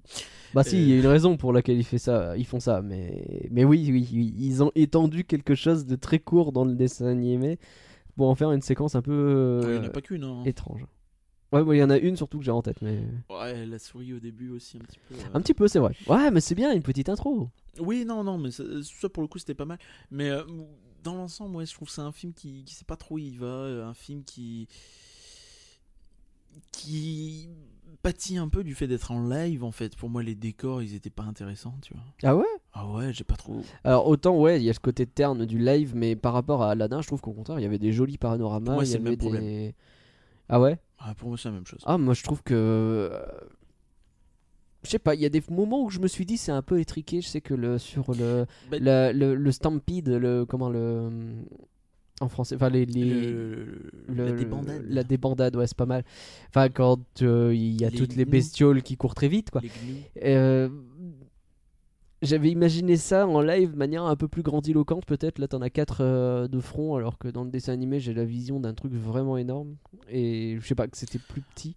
Mais sinon, euh, j'ai. Enfin, le panorama sur euh, la, bah, la zone qui normalement s'appelle Akuna Matata. euh, ou même euh, autour du Pride Rock, euh, je trouve ça très très joli. Quoi. Le coin Hakuna Matata est intéressant, ouais, effectivement. Le reste, euh, ça m'a pas. J'ai pas trouvé ça génial. Ok. Euh, Maintenant, qu'est-ce qu'il y a de, de- à dire d'intéressant? Bah, moi, je sais pas ce que t'en penses. Sans la raconter, je trouve que la fin a été. C'est globalement la même chose. hein. Mais. Tu euh, parles du combat? Non, la totalité en fait. Il y a des éléments qui sont ajoutés de manière subtile un peu partout dans le film pour ajouter du corps parce que on se rend compte 20 ans plus tard que il y a 25 ans plus tard qu'il y a plein de choses dans le film de base qui étaient un peu chelou en termes de scénario, en termes de il y a des raccourcis qui étaient faits quoi un petit peu. Et Oh, donc bah, pour moi, il y en a encore pas mal en fait. hein, mais- Peut-être, peut-être, mais ces films live, c'est parfois, euh, enfin, c'est souvent l'occasion d'expliquer des choses. On se souvient de La Belle et la Bête qui expliquait pourquoi euh, Belle, euh, Pourquoi Gaston était aimé par le village voilà, pourquoi Belle euh, était, enfin, n'avait plus de mère, je crois, quelque chose comme ça. Il y a des histoires comme ça qui étaient racontées. Là, c'est moins, euh, moins brutalement amené. C'est pas une nouvelle chanson qui va t'expliquer quelque chose, mais euh, typiquement à la fin, il y a plein d'éléments nouveaux qui sont rajoutés dans les dialogues qui font que on passe nettement mieux de euh, ah j'ai tué t'as tué ton père c'est pas bien. Et non en fait c'est moi qui l'ai tué. Ah zut euh, du coup je me suis fait avoir tu vois ce que je veux dire? Oui, oui, je vois un petit peu. et pas mais que cette séquence là mais toute la globalité autour. J'ai vraiment aimé la fin D'accord, d'accord. Moi, c'est plus euh, Ah, c'est Timon le et d'accord, Pumba qui d'accord m'ont du agré- ouais, bof. C'est Timon et Pumba qui m'ont vraiment agréablement surpris. Ils Ouais, c'est vrai. ah Euh, pour petite le coup, précision on l'a vu en VO donc euh, Donc, Jamel Debbouze, Timon c'est version pas- Jamel Debbouze, j'ai aucune idée de ce que ça vaut. J'ai des a priori sur la question, mais je vais pas en parler parce que c'est des a priori, il faut pas. Et euh, je suis plutôt, euh, plutôt très, mi- euh, très content, justement. Ouais, Je- donc je- pas tu mitigé. Tu m'as- tu m'as troublé avec Jamel Debbouze. C'est fou ça, dès que tu Et- parles d'un truc, t'es mitigé de barre. Non, non, non, justement, je suis très content de ce qu'ils ont fait euh, sur Timon et Pumba, qui sont, je trouve, les deux qui s'en sortent le mieux dans, dans ce live action. Ouais. Parce que tu as les dialogues qui ont été presque totalement réécrits, en fait, Ouais. euh, avec des références, des clins d'œil assez, assez vénères, des fois. Oui, c'est vrai. Au fait que c'est un film qu'ils ont déjà un peu fait. Bon. Euh, C'est ça, c'est ça. Ouais, de manière subtile. C'est fait de manière. C'est pas amené avec des gros sabots du 4 sages de quatrième mur. Mais ça le casse un petit peu quand même. C'est un petit peu quand même. Et euh, ouais, vraiment, c'est- le point positif que j'ai trouvé. Euh, Après, oui, bah, c'est Le Roi Lion. c'est un bon film de base, donc c'est un bon film là. Le film live est un bon film. Mais voilà. ça, Je vais poser la question qui fâche. hein. Pour moi, la réponse est oui, bien sûr. Mais pour toi, est-ce que ce film live a une raison d'exister? Bah, pas trop. Et euh, j'ai Ouais, un problème, bien. en fait, c'est sur les. Le jeu d'acteur, quand ça devient. Enfin, comment est-ce qu'on peut appeler ça le jeu d'acteur Je ne sais pas. Le jeu quand ça devient sérieux, Ouais. il y a des moments où ça va, il y a des moments où ça va pas. Scar, ça va toujours. Ah ouais? Euh, Ah, J'ai vu des gens dire que Scar, ça allait pas du tout. ah ouais, moi je trouve que ça va. Il, Ouais. il- il a un côté un peu plus euh, dans un sale état que dans le dessin animé. Ouais. Euh, moi je trouve que ça va. Euh, par contre, t'as Mufasa, c'est compliqué. hein. Ah ouais Alors, au début, notamment, quand il arrive devant Scar, il fait Oh, ne viens pas faire des choses avec moi. Et t'es là, tu fais Mais oui, mais enfin, t'es un gros lion, euh, t'as l'air tout touffu. euh, je, sais pas. Adorable, C'est- on a envie de lui tirer sur ses petites bouclettes. C'est peu crédible en fait. Je sais pas Ouais. trop. Il y a un truc où. euh, Je pense des que fois, si ça tu te retrouvais face à un truc, lion tout touffu que de la taille de Mufasa, tu ferais pas le malin comme ça. mais- Oui, non, mais, mais c'est un peu difficile à expliquer. Mais il y a des moments où t'es sorti dans le film et tu fais Mais ouais, c'est un petit peu ridicule quand même. Hmm, Tu vois, je comprends. et il y en a d'autres où ça passe en fait. Et c'est selon les lions, j'ai remarqué que souvent avec. Mufasa et un peu avec Simba euh, adulte aussi en fait. Ok. Euh, Est-ce que tu as noté euh, des choses au niveau de l'animation des visages? C'est une critique que je vois revenir souvent. Bah, je pense que ça rejoint ce que je disais. en Je pense un petit peu, ouais, mais justement spécifiquement sur ce point. Euh, en fait, c'est compliqué de donner un, bah, de donner une émotion à un lion, quoi. Bah, c'est pas évident. Simba triste et Simba euh, content, excité. euh, Oui, bah, quand il est Simba, jeune, euh, c'est Simba, quoi. C'est pas, pas évident. C'est pour ça que c'est bien l'animation euh, 2D. C'est fou. On y revient, hein, c'est que ouais. c'est pas mal. hein. Finalement, c'est pas Euh, si mal. c'est une bonne technique. Ouais, Et, euh, on, devrait, on devrait essayer un jour. Et euh, ouais, ou- je vois ce que tu veux dire. Euh, moi, j'ai noté en fait quelques visages des fois où tu dis euh, oh lui il est un peu plus cartoon que les autres. Euh, je Ah sais ouais que t'as un gros plan sur une girafe à un moment. Et j'ai fait oh bon. Ah ouais, ah, ça m'a pas choqué ça un pour côté un peu bah. euh, bah, T'es ouais. pas dans le film toi. Enfin je sais pas. T'étais dans le film d'animation Qu'est-ce que tu fais? Tu Ça fais des heures sup? c'est pas c'est pas non plus ultra choquant, mais il y a un truc tu te dis Hum, tiens c'est bizarre. C'est étrange. Et euh, ouais, je sais pas, je trouvais ça un peu, un peu bizarre. Euh, j'ai au niveau de la BO, j'ai un petit souci. Alors il y a la même piste qui revient, je crois, cinq fois dans le film. Ouais, c'est possible qu'ils l'étendent un un petit peu, peu. Tu bah, sens qu'ils ont voulu utiliser Il y a les, plusieurs endroits en fait. les musiques de Hans Zimmer. C'est les musiques de Hans Zimmer. euh, c'est le, seul film sur lequel il a eu un Oscar, c'était Le Roi Lion. Et euh, on sait pourquoi, hein, parce que les musiques elles déchirent. Et je pense qu'ils n'ont pas voulu en créer une nouvelle. Tu, tu dois avoir, t'as des variations, des pistes, t'as des choses comme je ça. pense que c'est réarrangé un petit Ré- peu. ouais. des réarrangements, euh, des, des choses qui sont allongées, des choses qui sont modifiées, etc. Mais globalement, ils n'ont pas voulu ajouter un nouveau thème. Et peut-être que c'est ça qu'on ressent, c'est que du coup, à tel endroit, ah, on n'avait pas de thème à l'époque, euh, parce que ce truc-là, il n'existait pas. Qu'est-ce qu'on met? Bah, remet le thème là, il marche bien. Tu sais, c'est la, je pense que c'est la chanson, euh, enfin la, la, la musique que t'as quand t'as euh, Mufasa et euh, Simba qui regardent les étoiles, machin, tout ça. tu. Ouais. Du, du, du, du. Non, je vais pas le refaire. Non, non. Les gens vont pas reconnaître. Mm. Et, et ben, elle revient quatre fois, je crois, dans le film. Ouais, Et celle-là, Au ouais. bout d'un moment, tu fais bon. on Bah, c'est un peu la musique, c'est un peu la musique principale. Ouais. Elle est très très bien, mais c'est compliqué. Euh, Il y a aussi une nouvelle chanson. Oui, c'est vrai. Euh, on peut dire qu'elle est nulle. Euh, je trouve qu'elle elle détonne complètement. En Et fait- globalement, il y a des chansons. à l'endroit où ils l'ont mise, il y avait une musique qui était plutôt cool en fait, c'est ça qui fait un peu mal. Mais je sais pas, elle m'a pas choqué non plus. Moi, elle m'a un petit peu embarqué en mode allez, c'est le moment quoi. On va pas dire quand c'est, mais c'est un moment Ouais. où ça bouge un peu. Donc euh, moi, j'étais un petit peu en train de bouger sur mon siège. Et ouais, enfin, j'ai trouvé que ça allait pas des masses. Enfin, il y a un problème en fait, c'est que bah, c'est des chanteurs, tu vois, c'est Beyoncé, c'est tout ça qui. qui Il doit y en avoir d'autres d'ailleurs parce que dans la crédit notamment, t'as He Lives in You qui est repris, euh, qui est pas dans le film en- directement, mais t'as des Dans chansons qui ont été ajoutées dans le générique. Et, euh, et j'ai ce problème en fait où, où tu sais, c'est un chant moins. euh, plus incarné et comme si c'était des chanteurs en fait les lions. Ouais. Tu sais, ils, ils jouent vraiment de leur voix, ils font un peu de vibrato, font des trucs. Alors qu'en réalité, dans Le Roi Lion, c'est très. euh, le chant, il est pas plat, mais il est un peu euh, presque à moitié parlé, tu vois. Enfin, c'est. Mm, mm. Ah, je sens que tu vas me parler un petit peu de Be Prepared. Euh, non, je- ah, ah, ah, ouf. Oh, C'est différent parce que pour moi, c'est même pas une chanson presque en fait. C'est un slam, hein, le mec il s'est pris pour Grand Corps Malade. un petit peu. Et, euh, Mais en fait, si tu réfléchis bien, parce que je t'ai vu euh, t'agacer sur ton siège. Non, non, non, j'ai rigolé. à Ou te moquer, Je, je te promets, j'ai mais- ri. ah ouais. C'était pas méchant, vraiment. Mais en fait, pour te répondre, si tu te souviens bien, la chanson de base, c'est pas beaucoup une chanson, c'est beaucoup une discussion avec euh, les hyènes aussi. Oui, non, mais, Et là, il n'y a pas de discussion parce que les hyènes répondent pas vraiment. c'est ça. Et donc, coup, il parle un peu tout seul. un peu Scar qui Ouais. s'énerve tout seul et à la fin il se met à répéter six fois Be prepared et il grimpe sur un rocher Be prepared et tu fais mais euh, il va arrêter il, il a un problème aidez-le et euh, je, je, je sais pas je trouvais ça complètement euh, pas crédible en fait et pour moi c'est pas que dans le son, c'est aussi dans la mise en scène où bah tu peux pas avoir ces grandes flammes vertes un peu, tu peux pas avoir Oui, tout ça. ça. du coup c'est très plat, c'est un peu un, Un petit un peu. ouais. espèce de vieux briscard qui est là en train vaguement de raconter des trucs, tu sais pas trop quoi. Et globalement, d'ailleurs, le cimetière d'éléphants est pas fou. Ouais, c'est genre beaucoup, c'est du gris quoi. Ouais, C'est très cimetière d'éléphants, c'est censé faire un peu peur et là T'as, le panorama au début qui est bien, et après, euh, Ouais, pas plus. Mais euh, alors, je sais que c'est, je crois que c'est Matlas qui euh, nous avait envoyé un avis euh, sur le festival du roi Lion et qui parlait justement de la scène de Scar euh, dans le, le spectacle des rythmes de la terre, en disant que c'était quand même nettement mieux que ce qu'il y avait dans le film live. Donc j'ai l'impression que c'est un avis un peu général que le Be Prepared euh, du film live est pas fou. ouais, ça va pas. Moi, je trouve aimé que bah, bah, aimer, c'est un, c'est une autre version. et en fait, j'aime bien le crescendo qu'il y a.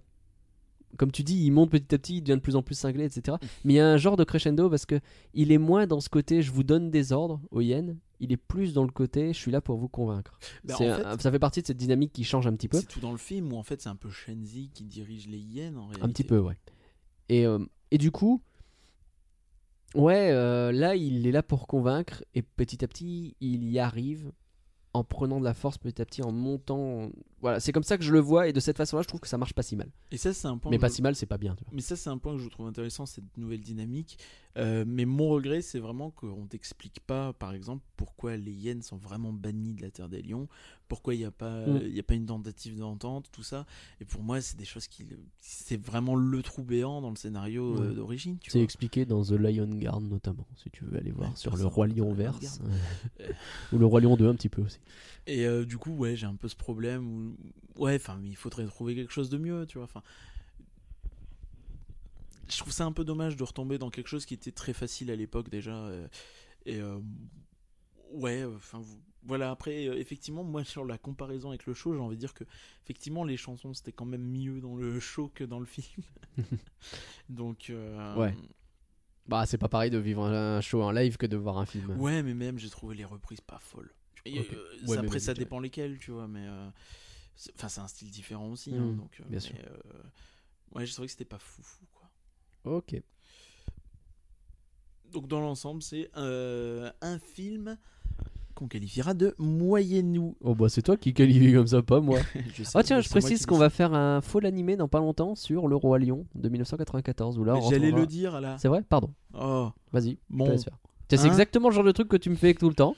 bah oui. Alors du coup, tu vois ce que ça Ah, mais fait. tu l'as pas fait exprès. Non, mais comme quoi tu vois.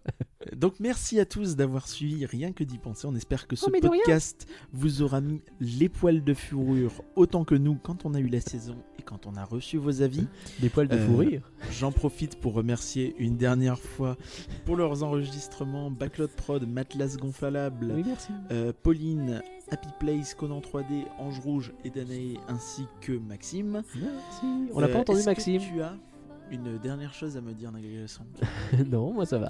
J'attends de pouvoir te couper la parole, comme toi tu me fais à chaque fois que je fais mes conclusions.